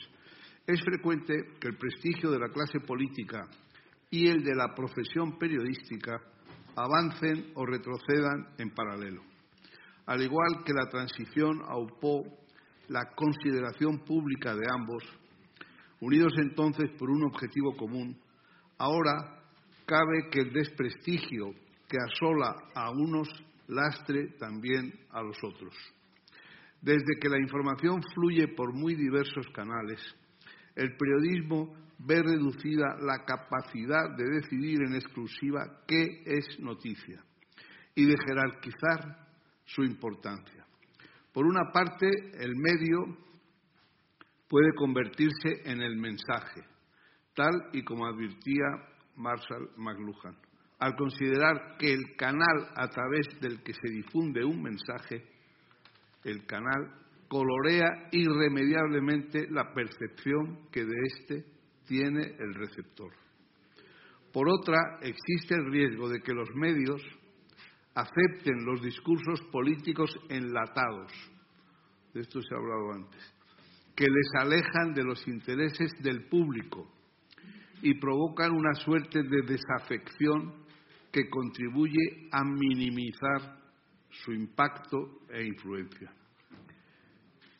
Y concluye este texto. ¿Influye el formato en el resultado? ¿Requieren los nuevos canales una nueva manera de ejercer el periodismo? ¿Tiene que ver la pérdida de influencia del periodismo con la multiplicación de canales emisores de mensajes que se camuflan como noticias? ¿Ha perdido la prensa parte de su influencia a causa de la limitación de la audiencia provocada por el cambio de modelo de financiación hacia el muro de pago? o de la efervescencia de otros medios o canales de comunicación. Bueno, pues puesto el toro en suerte, entonces aquí vamos a asistir básicamente a un diálogo, eh, eh, una incitación, una provocación entre Andrés Trapiello, escritor y columnista en, el diario El Mundo, y Manuel Gutiérrez Aragón, director de cine y académico de la Real Academia Española y de la de Bellas Artes y otras cosas que no diré. Entonces, si quieres empezar eh, esto, Andrés, sabiendo que de todo esto que se ha hablado aquí y los tertulianos, me quedo con el final de la historia.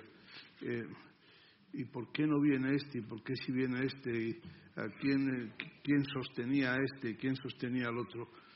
Pero hay gente que se busca la ruina, eh, por ejemplo, con la falta de fervor en el aplauso. Yo alguna vez dije, ¿por qué cerraron el diario Madrid? Y yo dije, lo cerraron por falta de calor en el elogio a Franco. Y yo creo que ahora hay gente que se la está jugando por falta de calor en elogio a otras personas relevantes que consideran que deben recibirlo en todo momento y a toda hora. Adelante. Muchísimas gracias. Gracias a todos. Bueno, eh, yo creo, gracias Manolo también por compartir Yo no tengo casi nada que decir, porque soy de eso que se ha dicho antes, un intruso en, la, en esta profesión que nunca ha sido la mía, que es la del periodismo.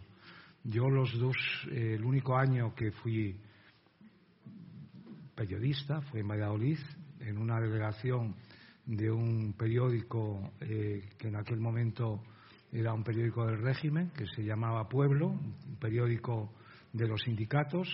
Eh, y eh, la experiencia no, fue una experiencia pintoresca. Yo en aquel momento militaba en un partido de extrema izquierda, en la clandestinidad, y nuestro director era una persona, bueno, simpática, bueno, bastante dispéptico, que se paseaba, le gustaba mucho pasearse por la redacción amenazando a los dos rojos que habíamos con una pistola, pero no porque fuera una mala persona, porque no lo era, pero eh, estaba muy contento de poder tener una pistola y enseñarla. Y eso duró muy poco tiempo y nunca más volví a ser periodista. Incluso el enunciado en el programa que tienen ustedes ahí me hace gracia porque pone escritor y columnista. Miren, yo escrito durante 25 años en un suplemento, eh, eso que llaman un colorín del periódico catalán que se llama La Vanguardia. Durante 25 años todas las semanas eh, y nadie me llamó nunca columnista. He escrito como colaborador durante 40 años con El País y artículos en general de cultura y también de opinión, políticos, y nadie me llamó nunca columnista. Eh, solamente me han empezado a llamar columnista como cuando tengo casi 70 años y creo que la razón es eh, doble, es porque escribo todas las semanas, es decir, que hay una cierta continuidad y porque escribo en contra del gobierno. entonces esto me da el título de columnista que no he tenido nunca. El de periodista. Pero en realidad te debería llamar quinta columnista. Exactamente. Y, eh, entre otras cosas, porque creo que el periodismo, el periodismo se tiene que hacer a la contra, en general. Y esto me, extenderé un poquito sobre el asunto. Eh, en general, a, mi modo de ver, eh, las veces que me han aplicado la, el, que me lo han hecho algunas veces y he que confesar que me molestaba porque sabía que estaba hecho con mala intención. Cuando me han aplicado el calificativo de periodista era para menguarme la, la cualidad de escritor. Es decir, cuando se decía eh, fulano es, eh, o en mi caso, escritor y periodista. Yo sé que esa, esa palabra periodista estaba para mermar mi condición de escritor, que realmente es lo que he sido siempre y lo único que soy. Ahora, bueno, me parece bien eh, escribir en un periódico, estoy encantado de poder hacerlo de una manera continuada y, como digo, a la contra, eh, pero no he dejado de ser por ello un escritor. Yo me voy, voy a hablar de la experiencia que yo he tenido como lector eh, de periódicos. He sido muy lector de periódicos, pero no solamente de los de ahora, en general de los antiguos. La mitad de mi cultura eh, de literatura española está hecha de periódicos en hemerotecas y, bueno, como quizá algunos de ustedes sepan, yo frecuento mucho el rastro, eh, las librerías de viejo, las almonedas, la costa de Moyano y he comprado muchísimas colecciones, algunas completas, otras incompletas, de periódicos antiguos y de revistas antiguos. Por tanto, mi formación como lector podría ser una, una formación de periodista en el sentido de que ama los periódicos. Y lo que he visto es que con el tiempo eh, las crónicas. Aquí se está hablando mucho de qué es gran cultura, qué es eh, cultura menor o cultura popular. Bueno, y en realidad lo que quedan eh, son las palabras, las palabras escritas, lo demás, y dentro de las palabras escritas, aquellas que tienen una voluntad de permanencia, incluso hablando de crónicas. Hoy se habla muchísimo de Chávez Nogales. Chávez Nogales es un escritor básicamente que es un cronista todo lo que hizo en su, en su carrera periodística, aparte de dirigir periódicos importantes, fue eh, crónica, una crónica política, crónica social, crónica eh, a veces viajera, crónica eh, cultural, pero crónica. Y si hoy podemos leer los libros de Chávez Nogales, no solamente su maravilloso prólogo a Sangre y Fuego, de, las, de los relatos, que también son pequeñas crónicas de la guerra civil, es porque le anima una voluntad de permanencia. En general, cuando eh, volvemos al pasado, no leemos eh, a, los a, los periodistas políticos, meramente políticos, con ser muy buenos. Yo a lo mejor me puedo leer a Luis Araquistay, no puedo leer a Luis Bello o muchos otros periodistas de la época, sino que a los que vuelvo normalmente son a periodistas o escritores que han escrito y han hecho prácticamente toda su obra en periódicos. La Zorín está hecha casi íntegramente en un periódico, Cunqueiro casi íntegramente en un periódico, Pla en un periódico. Y son los autores que nosotros preferimos porque no distinguimos entre eh, su labor periodística y su labor literaria. Y con esto ya entramos en, el, digamos, en la, en la prevalencia de los hechos y la verdad. También se ha hablado aquí de la verdad. Eh, mm, se ha dicho, bueno, el, periodismo en la época franquista era un periodismo, tú, tú, Miguel Ángel lo has dicho, con el periódico Madrid, de un recorrido limitado. Y es verdad, es decir, que escribir en un periódico sin la posibilidad de contar la verdad es lo que decía Robert Frost de escribir poemas sin rima y sin ritmo y sin, y sin medida, que es como jugar al tenis sin red. Eh, hacer periodismo donde tú no puedes contar la verdad, pues realmente es no y este, en este momento ese periodismo es el de, la, el de las eh, fake news. Es decir, es muy fácil escribir periodismo en Internet porque nadie te va a pedir a compulsar si lo que dices es verdad o no es verdad. Y por eso eh, en, Internet la gente está, en, Twitter la gente está muy cómoda porque puede decir grandes enormidades sin contrastarlas. Bueno, a mí este tipo de cultura personalmente no me ha interesado nunca, porque lo que va uno buscando no es tanto la verdad como la verdad de los hechos, como una verdad que trasciende. Yo, mire, escribo desde hace muchos años un, diario, que no puedo decir que es pequeño porque ya no lo es, pero que, en fin, que, no, que era modesto en sus, en sus pretensiones. Yo no pretendía llegar a grandes públicos ni a, grandes masas.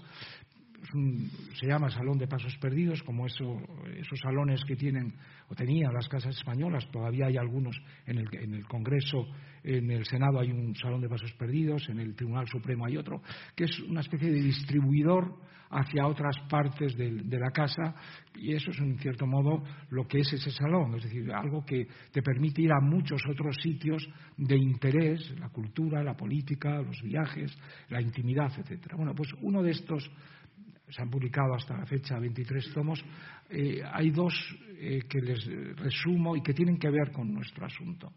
Eh, uno de ellos se titula Solo Hechos yo voy a hablar de solo hechos. Y yo creo que si no es este, es otro que lo encabeza una cita de Stendhal. Stendhal, que es otro hombre que fue periodista en su, modo, en su momento también. Eh, como lo fue Balzac, como lo fue Dickens, como lo fue mucha gente de este, por supuesto, Víctor Hugo, eh, gentes que utilizaron el periódico para contar solo hechos. Decía Stendhal que cuando miento me aburro y esto es fundamental saberlo, para la literatura también. Pero es que... ¿Te acuerdas aquello de si te dijera la verdad, mentiría? exactamente. Bueno, es esa especie de paradoja que es en el filo de la navaja. Está bebiendo Coca-Cola. Sí, no, no, eh, no, es, no. no, está bebiendo Coca-Cola. Que esto nos devuelve a aquellas reuniones del jurado de Coca-Cola, eh, eh, que siempre estaba Luis María Ansón y me acuerdo una vez que nos reunieron en un restaurante muy bueno, se llamaba El Bodegón, y el presidente de la fundación de Coca-Cola, pues eh, cuando trajeron el vino, pues cogió la botella, empezó a explicar las bondades de aquel vino que nos iban a servir. Cuando terminó su discurso, el camarero sirvió a Ansón, que estaba sentado a la derecha del que presidía, Iba a servirle a Ansón y Ansón detuvo al camarero y le dijo, no, por favor, a mí una Coca-Cola. Mm. Eh, eh, despreciándola, pero, pero al mismo tiempo exaltando el valor de Coca-Cola. Bueno, esto ¿Qué, es, es, lo, que has querido hacer tú? lo sé. No, esto es una Coca-Cola, es decir, te lo, cero. Te lo, agradezco. Yo, no he venido aquí a presumir. Esto es pero ten en cuenta que tiene que hablar después No, sí, sí, ya, ya, lo sé. Y con esto termino uno, uno, de los, uno de los tomos se llama Solo Hechos, es decir, que solo debemos eh, hablar de aquello que ha sucedido y hablarlo y, contarlo de una manera veraz. Y el otro tomo del que quería referir, y con esto ya le paso la palabra a Manolo, es uno que es lo contrario del periodismo, que es, se titula Seré duda. Está tomado del Seré duda. Ah. Está tomado del, como saben, del léxico eh, futbolístico, donde yo siempre, a mí no me gusta el fútbol tampoco, pero veía que los futbolistas salían y decían, no, fulano de tal será duda para el partido. Eh, y será duda, será duda, no, el que seré duda soy yo para la vida. Y esto es exactamente lo que el periodismo no quiere. Es decir, gente que dude, sino que el periodismo lo que necesita es gente que dé certezas, que dé hechos, que dé seguridades. Bueno, el escritor de ideas, que es el que publica en el periódico desde tiempos inmemoriales, es fundamentalmente alguien que sobre los hechos eh, reales que da el periódico está constantemente poniendo en duda aquello que se le cuenta. Y esa es la función de las gentes que, bueno, desde la literatura eh, escribimos en los periódicos. Yo no tengo esas certezas, pero sí tengo la obligación de exponer las dudas que esas certezas de otros se me brindan constantemente. con esto, Manolo, te paso. Me quedo con lo último que has dicho y lo reprenderé en casa porque aquí no tengo tiempo. eh, bueno, pues buenas tardes. Yo también, yo también, un poco como tú, quise ser, quise ser periodista. De hecho, busqué cuando vine de mi provincia natal, de Cantabria, quise matricularme en la escuela de periodismo. Eh, yo estudiaba filosofía y letras y por las tardes las tenía libres y lo que, lo que me parecía más próximo a, la literatura era el, periodismo. De luego, filosofía y letras, no. Entonces, eh, cuando fui, la escuela estaba cerrada. Estaba cerrada porque había, me parece que había una huelga que, que perduraba, porque ya se había pasado el plazo. Y entonces, como no podía hacer periodismo, me, matriculé en la escuela de cine y ya luego fue muy tarde para volver a, periodismo. Y, esto que cuento es totalmente, totalmente cierto. No lo cuento porque, porque esté aquí, pero es verdad que mi primera vocación fue la de, la de periodista. Eh, bueno, como creo que lo que tenemos que hablar, he visto que era afección y desafección en, en el periodismo, pues yo les voy a contar a ustedes una, una, una historia de los comienzos de todo esto, del, documental, de los documentos y del, y del testimonio, que es eh, uno de nuestros primeros padres a la hora de hacer documentales fue Robert Flaherty, que, empezó, empezó esta historia de hacer, documentales tratando, como los periodistas, como, todos ustedes, de contar cosas reales. En este caso con la cámara, ahora ya casi todo se cuenta con la cámara, como, como entonces. Y bueno, pues este hombre quiso hacer una, hizo un documental sobre los esquimales en, en Canadá, sobre la parte más fría de Canadá, eh, y rodó muchísimos metros, todos documentales, todo era un documento, digamos, antropológico, y se puso, no tuvo ningún, ningún, ningún éxito, la cosa no, no funcionó.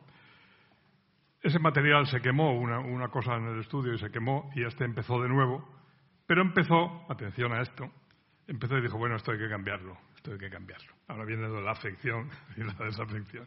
Esto hay que cambiarlo y voy a hacer lo mismo, los mismos hechos, porque era lo mismo, eran esquimales cazando focas. Pero le voy a poner un nombre y este señor se va a llamar Nanuk. Y entonces hizo el documental sobre Danuk el esquimal, que más o menos contaba lo mismo que, había, que ya había contado y se le había quemado. Éxito rotundo. Danuk el esquimal fue un éxito por todas partes, se puso en el París de entonces y de París pasó a Berlín y la palabra Nanook dio, dio nombre a, a Laos y llega hasta, hasta hoy como un, como un referente de lo que es un documental. ¿Cuál fue el cambio? Pues simplemente que aquel hombre pensó gracias a que se le había quemado el material anterior, de dar nombre, de, dar afecto a lo, que a lo que estaba contando, a ese documento, ese documento que era como un reportaje antropológico, pero ponerle un nombre. Y abro un paréntesis para decir, la cosa, es un paréntesis, ¿eh? la cosa además eh, ha, seguido, porque ustedes verán que ahora cuando ven los, esos documentales de animales, casi no se dice el león o el tigre, sino que le ponen un nombre, ¿no?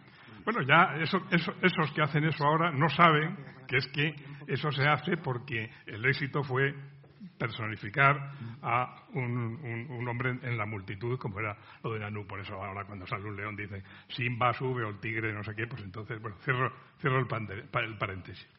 La cosa es que ahí lo que, lo que, lo que se demostró es una cosa pues elemental y es que pues efectivamente cuando te acercas a la y cuentas los mismos hechos pero los personalizas la cosa que ya pues coge, coge, coge una fuerza ¿no? Eh, ustedes fíjense que además eran, pasaban cosas graciosas incluso, ¿no? Eh, se veía a Nanu, quizá ustedes lo vean, porque ahora está colgado en internet y lo ve, se ve a trozos y, lo ve muchísima gente, tiene muchas visualizaciones. Pues eh, eh, ha hecho un agujero en el hielo, espera que salga una foca para clavarle un arpón, pero la foca en vez de salir por ahí, pues sale por otro agujero que había hecho antes y casi se burla de él y él cuando va al, al otro, al otro agujero, la foca da la vuelta y sale por el, por el primer agujero como si, se, como si se burlara. Bueno, pues todo eso, todo eso se hizo, toda aquella historia se hizo, se hizo personal y se hizo con afecto y se hizo eh, narrativa. Luego la cosa ha tenido mucha más importancia de la que, de la que parece, ¿no? Digo, para, para, no solo para, para, las historias que se cuentan en la prensa o en televisión, sino en la física. Se mostró la imposibilidad de la neutralidad del que, del que cuenta las cosas, la, imposibilidad de la, o sea, estás diciendo neutralidad. Que el instrumento de observación altera la realidad. Altera la realidad. O sea, estás en la mecánica cuántica. Entonces, antes de que, antes de que, lo dijera Heisenberg o que Gödel lo hiciera en matemáticas, antes que la física y la matemática, eh, eh, eh, aquel hombre mostró que cuando se acerca el cuando contaba los mismos hechos siempre. Eh, cuando se acerca a la cámara o no se acerca, o hace un primer plano o cambia de ángulo, eh, eh, evidentemente el observador, el que lo cuenta, el periodista, interviene irremediablemente. Entonces habría que, pensar siempre en que se cuente lo que se cuente y se cuente como se cuente, aunque sean los mismos hechos, siempre hay una intervención y un posicionamiento del que lo cuenta. Nada es igual después de haber sido difundido como noticia. Este principio quiero, quiero que no lo olvides, Manolo. Bueno, yo al primero que diga otra vez eso de que el medio es el mensaje, digo que le suspendan en primero de periodismo. Pero aparte de eso. bueno, pues entonces, ese, ese pequeño, digamos, ese, ese, ese cambio, de, eh, eh, que es una cosa del afecto, simplemente poner nombre a, una, a, un, a, un, a, un, a un personaje, eh, cambió, como ven ustedes, cambió no solo la forma de contar, la forma, la forma narrativa, en la, hacer prácticamente una ficción de unos hechos de unos hechos reales, sino que además tuvo luego la repercusión en porque Heisenberg al fin y al cabo lo dijo lo dijo después lo dijo después, ¿no? Eh, en que el, el, observador nunca es nunca es neutral y ustedes seguramente pues tampoco podrán ser neutrales. Pero bueno, yo pienso que ese paso, ese paso fue importante, ¿no? Porque nos puso en el sitio que estamos cada uno a la hora de contar, de contar historias, sean de ficción o, o sea, o sea la, verdad. Heisenberg lo que dijo también, muy interesante, no conocemos la realidad. Eso tiene que ver con, con No conocemos la realidad, sino solamente la realidad sometida a nuestro modo de interrogarla. En tu caso, al modo de poner la cámara al modo de buscar el. Bueno, pues entonces yo pienso que si sabemos que eso es imposible, que es irrenunciable, estamos en una posición mucho más segura que creernos que, siempre podemos contar la verdad sin importar quiénes, quiénes somos y, desde dónde la, digamos. ¿Desde dónde? Eh, eso y mm, seguramente desde el cine también les tengo que contar cómo son las miradas desde el cine, ¿no? Hay una cosa que no, sé, no es curioso porque no sé, en la escuela de cine, donde yo estuve eh, bastante tiempo porque me suspendía mucho, eh, en la escuela de cine nunca, esto que voy a contar, nunca se dio. Se daba, se daba clase de, Voy a hablar de la mirada, ¿verdad? Y, por lo tanto, si hablo de la mirada, hablo de los afectos. Eh, nunca se hablaba de los ángulos, de los primeros planos, del, del montaje, de la música que acompaña a una película, pero esto que les voy a contar Nunca, nunca, nunca, en tres o cuatro años, nunca se habló y es la ley fundamental de, las películas, del cine de ficción, esto que les voy a decir, y que sigue sin hablarse de ello.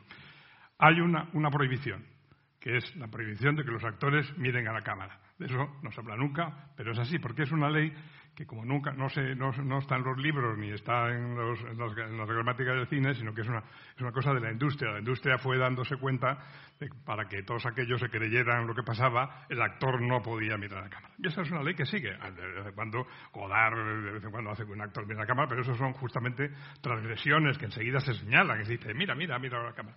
Pero cuando nosotros rodamos, cuando rodamos una película, se tiene mucho cuidado que ni siquiera por de, casualidad el, actor que, pasa, si pasa por delante de la cámara, que, que parece que ha mirado, ¿no? Y eso se llama una, dar una puñalada a la cámara. Entonces, la puñalada a la cámara se corta y se vuelve a empezar para que no, para que no exista esa, esa, esa forma de mirar y se, y se mantenga la ficción. Se mantenga la ficción. Todo el mundo sabe que es una ficción se mantenga, pero sabiendo lo que estamos viendo. Y eso a mí me, hace, me, hace, me parece curioso porque contrasta eh, tremendamente con lo que se hace, lo que, se hace en televisión cuando se dan las noticias. Las noticias, cada vez más, cuando yo empecé a ver televisión, el, el, el presentador o presentadora leía o miraba, o luego miraba al ordenador, pero ahora es como si cualquier segundo que pierda esa presentadora en mirar algo que no sea el espectador, es, la mentira, es una pérdida de tiempo porque no se está fijando. Bueno, pues ahí tenemos un ejemplo de cómo, pues, quiere decir, el presentador tiene que ser como la Yoconda, ¿no? La Yoconda te pongas donde ponga, parece que te está mirando. Bueno, pues todos los presentadores de televisión parecen Yocondas porque nunca tienen que dejar de mirar y de hecho se les contrata porque tienen una mirada profunda y que la gente se lo, se lo cree. Bueno, pues en el cine de ficción, digamos, es, lo, es todo lo contrario.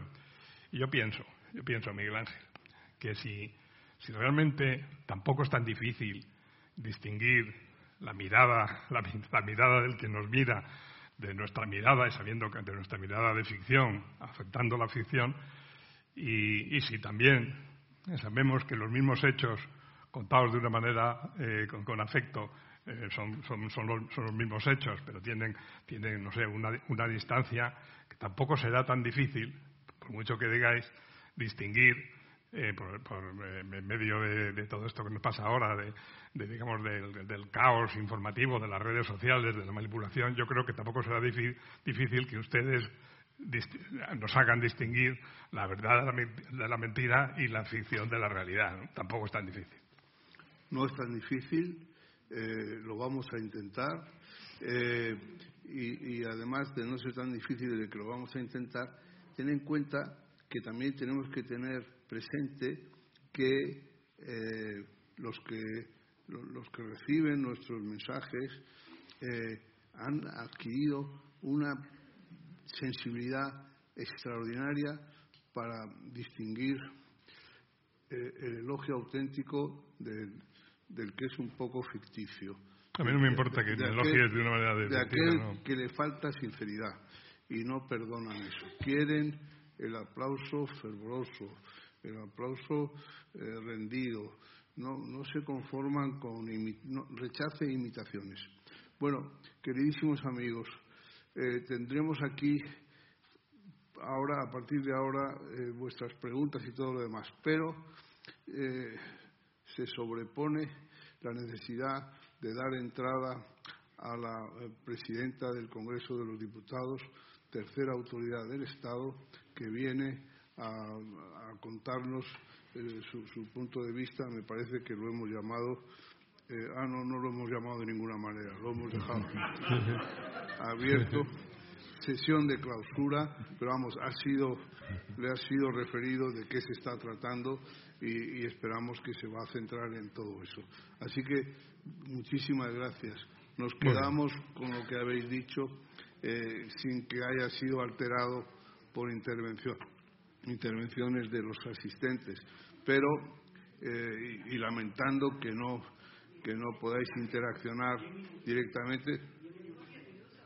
Ah, bueno, pues entonces no, pero no me hagáis estas trampas, porque primero levanta la sesión, luego no levantes la sesión. A ver, ¿qué tengo que hacer? Pues tenemos diez minutos, pues venga, las preguntas. Bueno, antes, antes, de, antes de, empezar las preguntas, yo quería decir que la, casi todo lo del periodismo, si se mira de un, con unos determinados ojos, es una ficción. como tú decías antes, es decir, dónde pongas la cámara, pero no solamente eso. Es decir, eh, para mí la superioridad de la prensa escrita del periódico al telediario, por ejemplo, es que cuando yo veo un telediario eh, eh, tengo necesariamente que tragarme todo lo que el telediario no puedo pasar la página. Tengo que estar desde el minuto uno al minuto treinta, cosa que no ocurre en el periódico. En el periódico eh, yo mismo selecciono la noticia que quiero leer, pero no solamente eso, sino que cuando yo hablaba de un periodismo de ideas, es porque las ideas de ese periodismo, es decir, los, los que escriben, digamos, sesudamente o no sesudamente, de esas ideas, condicionan el punto de vista que el periodista va a adoptar para dar una determinada eh, noticia. Por ejemplo, las noticias eh, que tienen que ver con la ley de memoria democrática y con los hechos que se ajustan a esta ley, que es una ley reciente. Va a depender mucho de eh, qué periódico leamos, que se nos cuente la afirmación de Franco, por ejemplo, en un periódico o en otro. El hecho es el mismo, pero el periodista que está refiriendo ese hecho va a ser completamente diferente. Y yo en dos minutos contaré y, ya luego, si quieren ustedes. Déjame que te diga una cosa.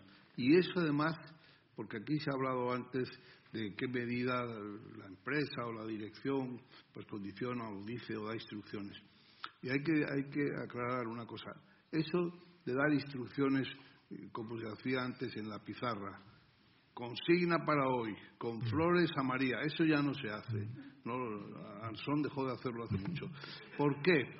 Porque basta con crear un campo electromagnético. Eso es. La gente entra en la redacción y ya sabe cómo agradar al jefe o cómo desagradarlo. Y, y, hay que buscar ahí el punto. O sea que es muy importante que ya eso no se explicita simplemente cada uno, ya cada uno. Por osmosis. Exactamente. Perdona que te haya Sí, no, no, es una noticia. Yo hace muchos años leí una noticia que tiene que ver con esto de la memoria democrática en el periódico El País, que decía más o menos así: exhumados en el pueblo de Izagres, mi tierra, León, eh, una fosa común donde aparecen ocho eh, fusilados o paseados en la guerra y el fémur de otra persona. la noticia aquí estaba en el fémur no las ocho personas. Nadie en el periodismo español siguió la pista de este fémur. Salvo tú. Salvo yo. Que a mí me parecía que era lo interesante. Es decir, cómo hay ocho personas y solo un fémur. Bueno, el fémur, la noticia era tremenda, es decir, porque seguía. Decía, el dueño de esa finca donde estaban enterrados en la fosa común pedía dinero a los eh, deudos de estos ocho eh, enterrados para que no arara, eh, cuando araba el campo, el, arado lo llevaba por otra parte y exigía dinero a las víctimas para que le pagaran por no ararlo. Yo que conozco ese pueblo, que es un pueblo de secano, que es un pedregal, digo, bueno, ocho personas van a ocupar como mucho diez metros cuadrados, doce metros cuadrados de pedregal. Eso por el lucro cesante del, que hará ahí pues, es insignificante. Aquí hay algo que no cuadra.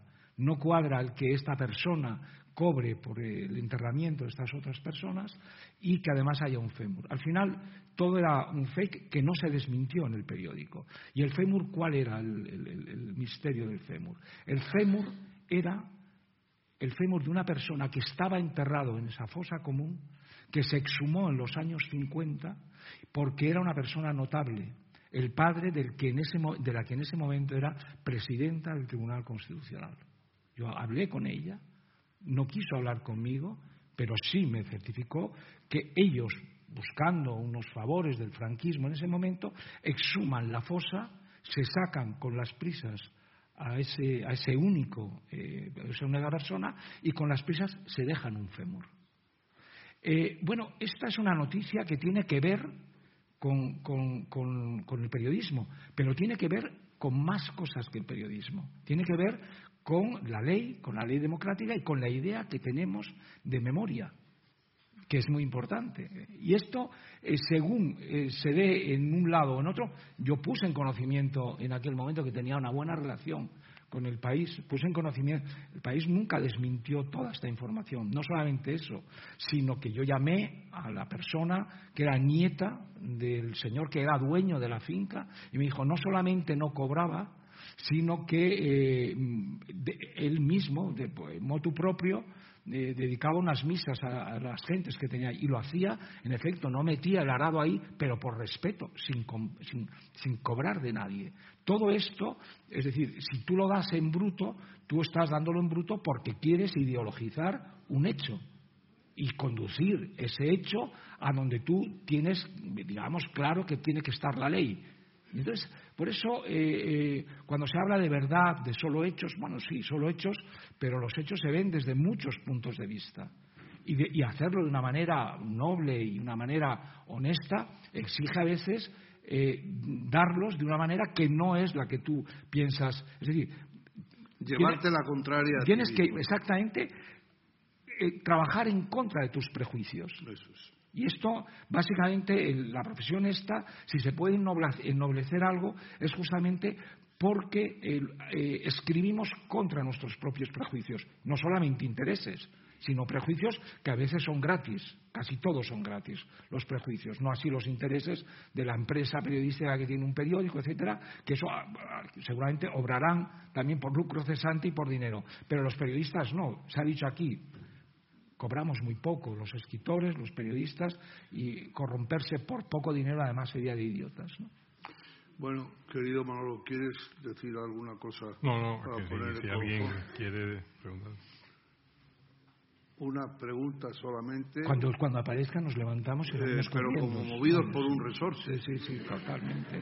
Cuando aparezca yo ya sé que tengo que salir y desalojar esto. A ver, ¿qué decías? Hola, soy Claudia López, estudiante de periodismo en la Universidad Complutense y quería preguntaros acerca del tópico del, periodista neutral. Si un periodista creéis que es capaz de dejar su afecto a un lado y dar las noticias, lo que comentabais anteriormente, que en un periódico u otro las noticias acaban siendo diferentes. Si creéis que en verdad solo hay una verdad y esa es la que, la que hay que contar. Voy a contestar voy a contestar yo. Creo que la objetividad no existe, pero tampoco existe el péndulo simple. Y sin embargo existe la ley del péndulo, y la ley del péndulo es la ley del péndulo simple e inexistente. ¿Qué quiero decir con eso? Que hay, todo péndulo tiene un coeficiente de rozamiento en el punto de suspensión. Pero, amiga mía, hay péndulos que oscilan durante años y otros que a la tercera oscilación han parado. O sea, que es una cuestión de coeficiente. Hay que, mm, hay que hacer un esfuerzo en la línea, la, neutralidad total no existe, hay que hacer un esfuerzo eh, por, ser, por ser neutral, por dar cabida a otro tipo de puntos de vista que no sean los, los del redactor que está haciendo la noticia y ese es un ejercicio eh, que, es el que nos honra, eh, trabajar de esa manera y no como sicarios de una causa determinada. Bueno, pues queridos amigos, eh, muchísimas gracias, muchísimas gracias Andrés, muchísimas gracias Manolo.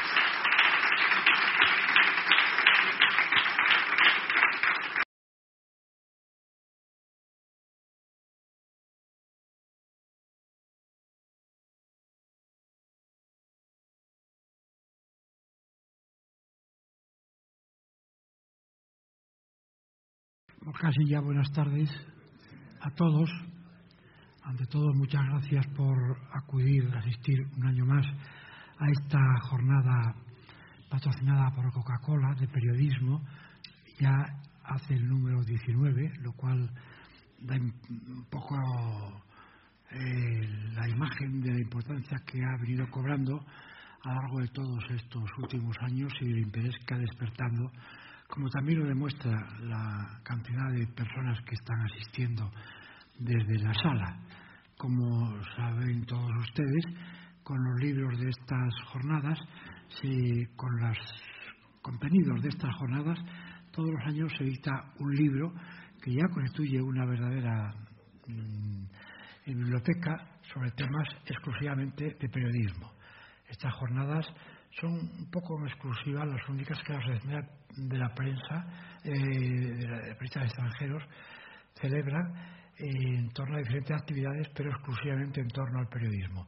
De todas estas actividades, mesas redondas, eh, mm, eh, seminarios, conferencias, editamos los libros después para que lo que se está hablando no se pierda solamente en la sesión o quizás en alguna grabación que pueda hacerse, sino que quede ahí para quienes están haciendo tesis, quienes están haciendo estudios de periodismo, pues puedan hacer uso de esos contenidos. Con lo cual, la importancia de estas sesiones cobra mayor amplitud gracias justamente a eso, a esa edición de los libros que quedan ahí un poco para siempre. Esta mañana pues hemos asistido a unas sesiones que yo considero muy interesantes, enormemente interesantes, en la línea de las de otros años y lamentablemente ya estamos llegando a la hora de poner fin a la sesión de hoy. Es una pena, nos da pena, pero bueno, está llegando la hora de la clausura y para eso contamos con algo muy excepcional, con el honor de que sea la presidenta del, Congreso de los Diputados, la señora Bachet, quien nos haga esa despedida, de esa conferencia final de, la, de, esta, de este seminario. Eh, durante estas jornadas, durante la jornada de esta mañana sobre todo, pues se ha hablado fundamentalmente del periodismo. En todas las variantes que puede ofrecer ahora mismo el problema, la crisis que está sufriendo el periodismo.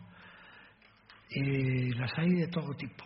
Aquí se han pasado lista un poco a todas ellas, los problemas que tienen las empresas, los problemas que tienen los profesionales para encontrar puestos de trabajo, los puestos que tienen los profesionales que ya tienen puesto de trabajo o todavía lo están buscando para conseguir un salario que les permita vivir adecuadamente. Por supuesto, también se ha hablado, y también es tema muy importante, lo que el primo está influyendo ahora mismo, que es esa transición tecnológica que está sufriendo y que tendrá que sufrir muchísimo más en los próximos tiempos como consecuencia de la evolución de las nuevas tecnologías que ha facilitado muchísimo las cosas, pero también las ha complicado por otra parte. Y siempre, además, sembrando, y yo creo que indebidamente, esa duda de si el periodismo tiene futuro o no tiene futuro. Yo estoy convencido que sí, creo que todos los que estamos aquí estamos convencidos que el periodismo no está acabando, no se está extinguiendo, ni muchísimo menos. La sociedad necesita saber lo que está ocurriendo, necesita saber lo que está informado que, estar informado y necesita que haya unos profesionales a través de los medios que puedan proporcionarle esa información. Por eso los periodistas y por supuesto las empresas periodísticas tenemos que trabajar mucho para adaptarnos a estos nuevos tiempos y para conseguir que la sociedad española siga lo mejor informada que sea posible y que sigamos cumpliendo ese servicio social que es al que nos obliga nuestra profesión.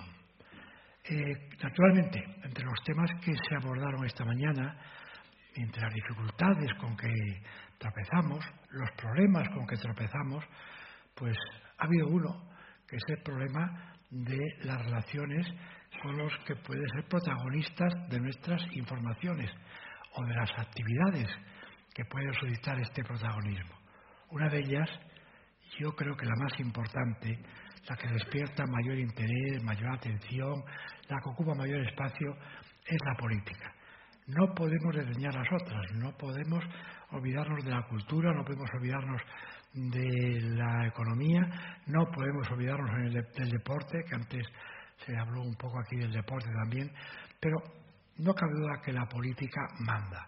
La política manda mucho en la información porque obviamente eh, son muy pocos, es que algunos de los ciudadanos que no están interesados en saber cómo está evolucionando la política porque en función de ella está también eh, evolucionando su vida y está perfilándose su futuro.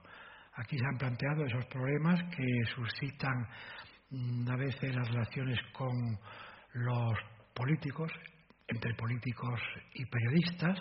Bueno, generalmente hay relaciones buenas porque en general los políticos son personas muy accesibles, amables, interesantes y los periodistas pues estamos muy interesados en, conocerlos y en hablar con ellos. Pero también esto eh, sufre a veces algunos problemas fuertes. Hay una frase de un importante periodista inglés que el nombre ahora mismo no lo recuerdo, le conocí pero no lo recuerdo, que decía, aquí en Londres los periodistas y los políticos, los políticos y los periodistas nos llevamos bastante mal. Aunque lo disimulamos, nos llevamos bastante mal. Y los periodistas rezamos todos los días para que esto no cambie. Porque, claro, mm, uno de los problemas que tenemos los periodistas con la información política no es tanto el de la presión que puedan ejercer los políticos, sino otro más difícil, que es el de la seducción que puedan ejercer los políticos. Y los políticos pues tienen una enorme capacidad de seducción. Naturalmente es parte de la actividad que tienen que desarrollar. Por eso nos encanta tener con nosotros eh, a la presidenta del Parlamento, a la político que desde la altura máxima en que contempla la actividad parlamentaria, que es fundamental, la primera actividad política de todas ellas, pues tendrá, imagino, una visión muy clara de esa relación entre periodistas y políticos y sobre todo lo que nos interesa mucho a los periodistas es que nos hable de cómo ven los políticos la actividad que tenemos que desarrollar los periodistas cotidianamente, muchas veces partiendo de sus propias informaciones. Por eso yo quiero agradecerle a la señora Bachiller pues, la atención que ha tenido a sabiendo que ha tenido que modificar su agenda que la tenía muy complicada, como debe ser habitual, imagino, y que ha tenido que hacer algunos cambios, que viene con el tiempo muy concreto, que no podrá terminar la intervención sometiéndose a las preguntas que le gustaría, porque no hay tiempo material para ello, pero por supuesto se lo agradecemos. Lo mismo que también quiero aprovechar y robarle el menor tiempo posible, pero aprovechar este momento ya para agradecer a todos ustedes la presencia, a los ponentes que han tenido actuaciones también excelentes y, por supuesto, a Coca-Cola, que es la entidad que anualmente patrocina este seminario. Muchas gracias a todos y señora eh, adelante.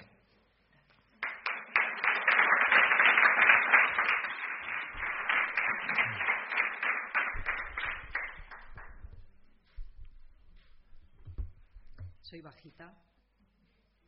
A ver. ¿Ahora están encendidos? ¿O sí? ¿Se oye, ¿se oye bien? Bueno, muy buenos, muy buenos días y muchísimas gracias, eh, Diego, y muchas gracias, Miguel Ángel, por, por esta invitación, por darme la oportunidad de, compartir con vosotros parte de, esta mañana. Eh, estoy segura que con los ponentes anteriores eh, habéis tenido reflexiones interesantes, inteligentes y, seguramente en estos momentos pues el periodismo está mejor que a las nueve de la mañana con todas las reflexiones que, os han aportado.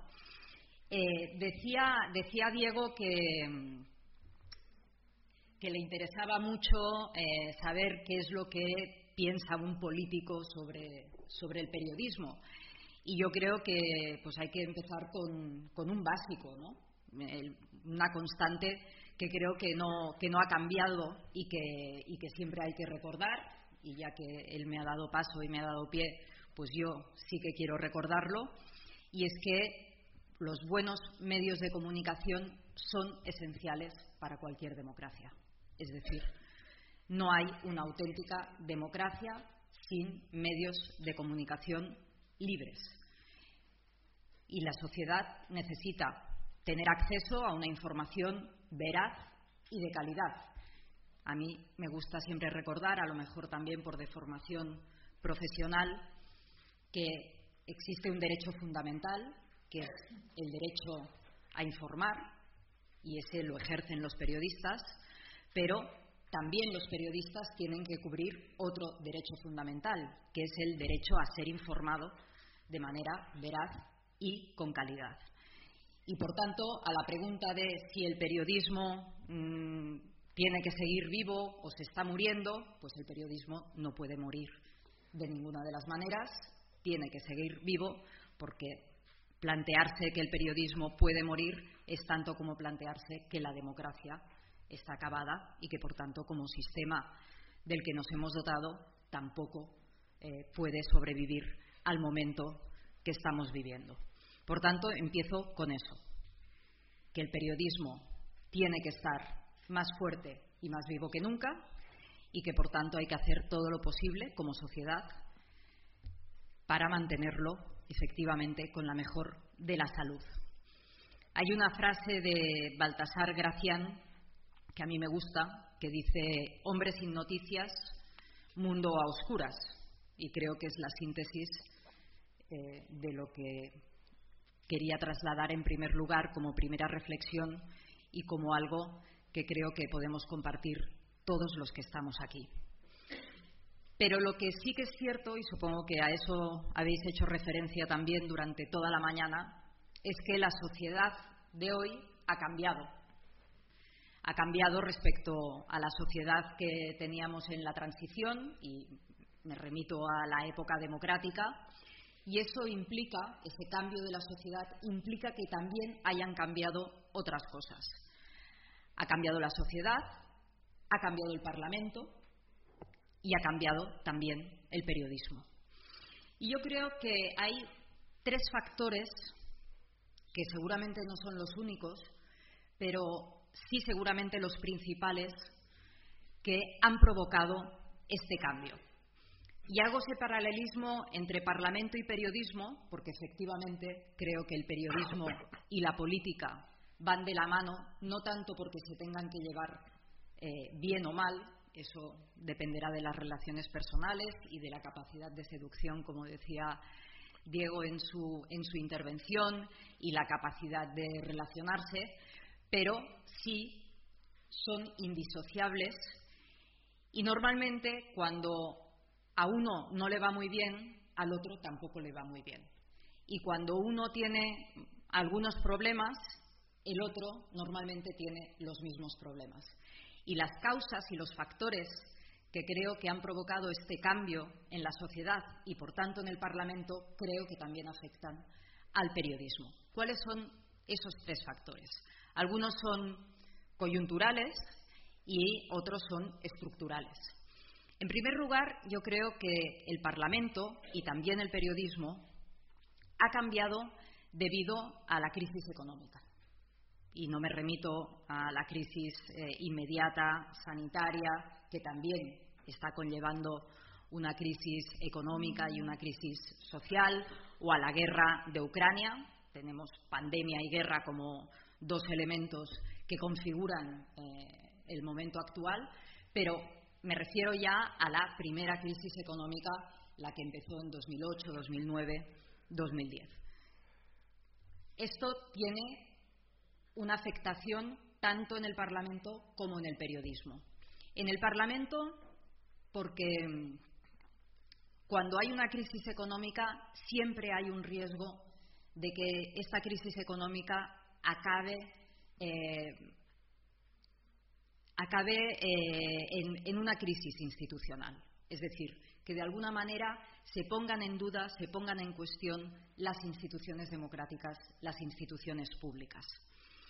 Sabemos que el caldo de cultivo de la incertidumbre, del miedo, del malestar ciudadano, de tener la sensación de que las instituciones no te dan soluciones a los problemas que tienes, que no dan las respuestas adecuadas, eso hace que la desafección y el distanciamiento entre sociedad e instituciones públicas sea grande. Y, por tanto, la crisis económica puede acabar eh, generando esa crisis institucional. Y la crisis económica también conlleva problemas para el periodismo, para los medios de comunicación. Hace un momento hacías referencia a ello y creo que, por tanto, también es algo que afecta muy directamente al periodismo, a los medios, a las empresas y, por tanto, al periodismo. El segundo factor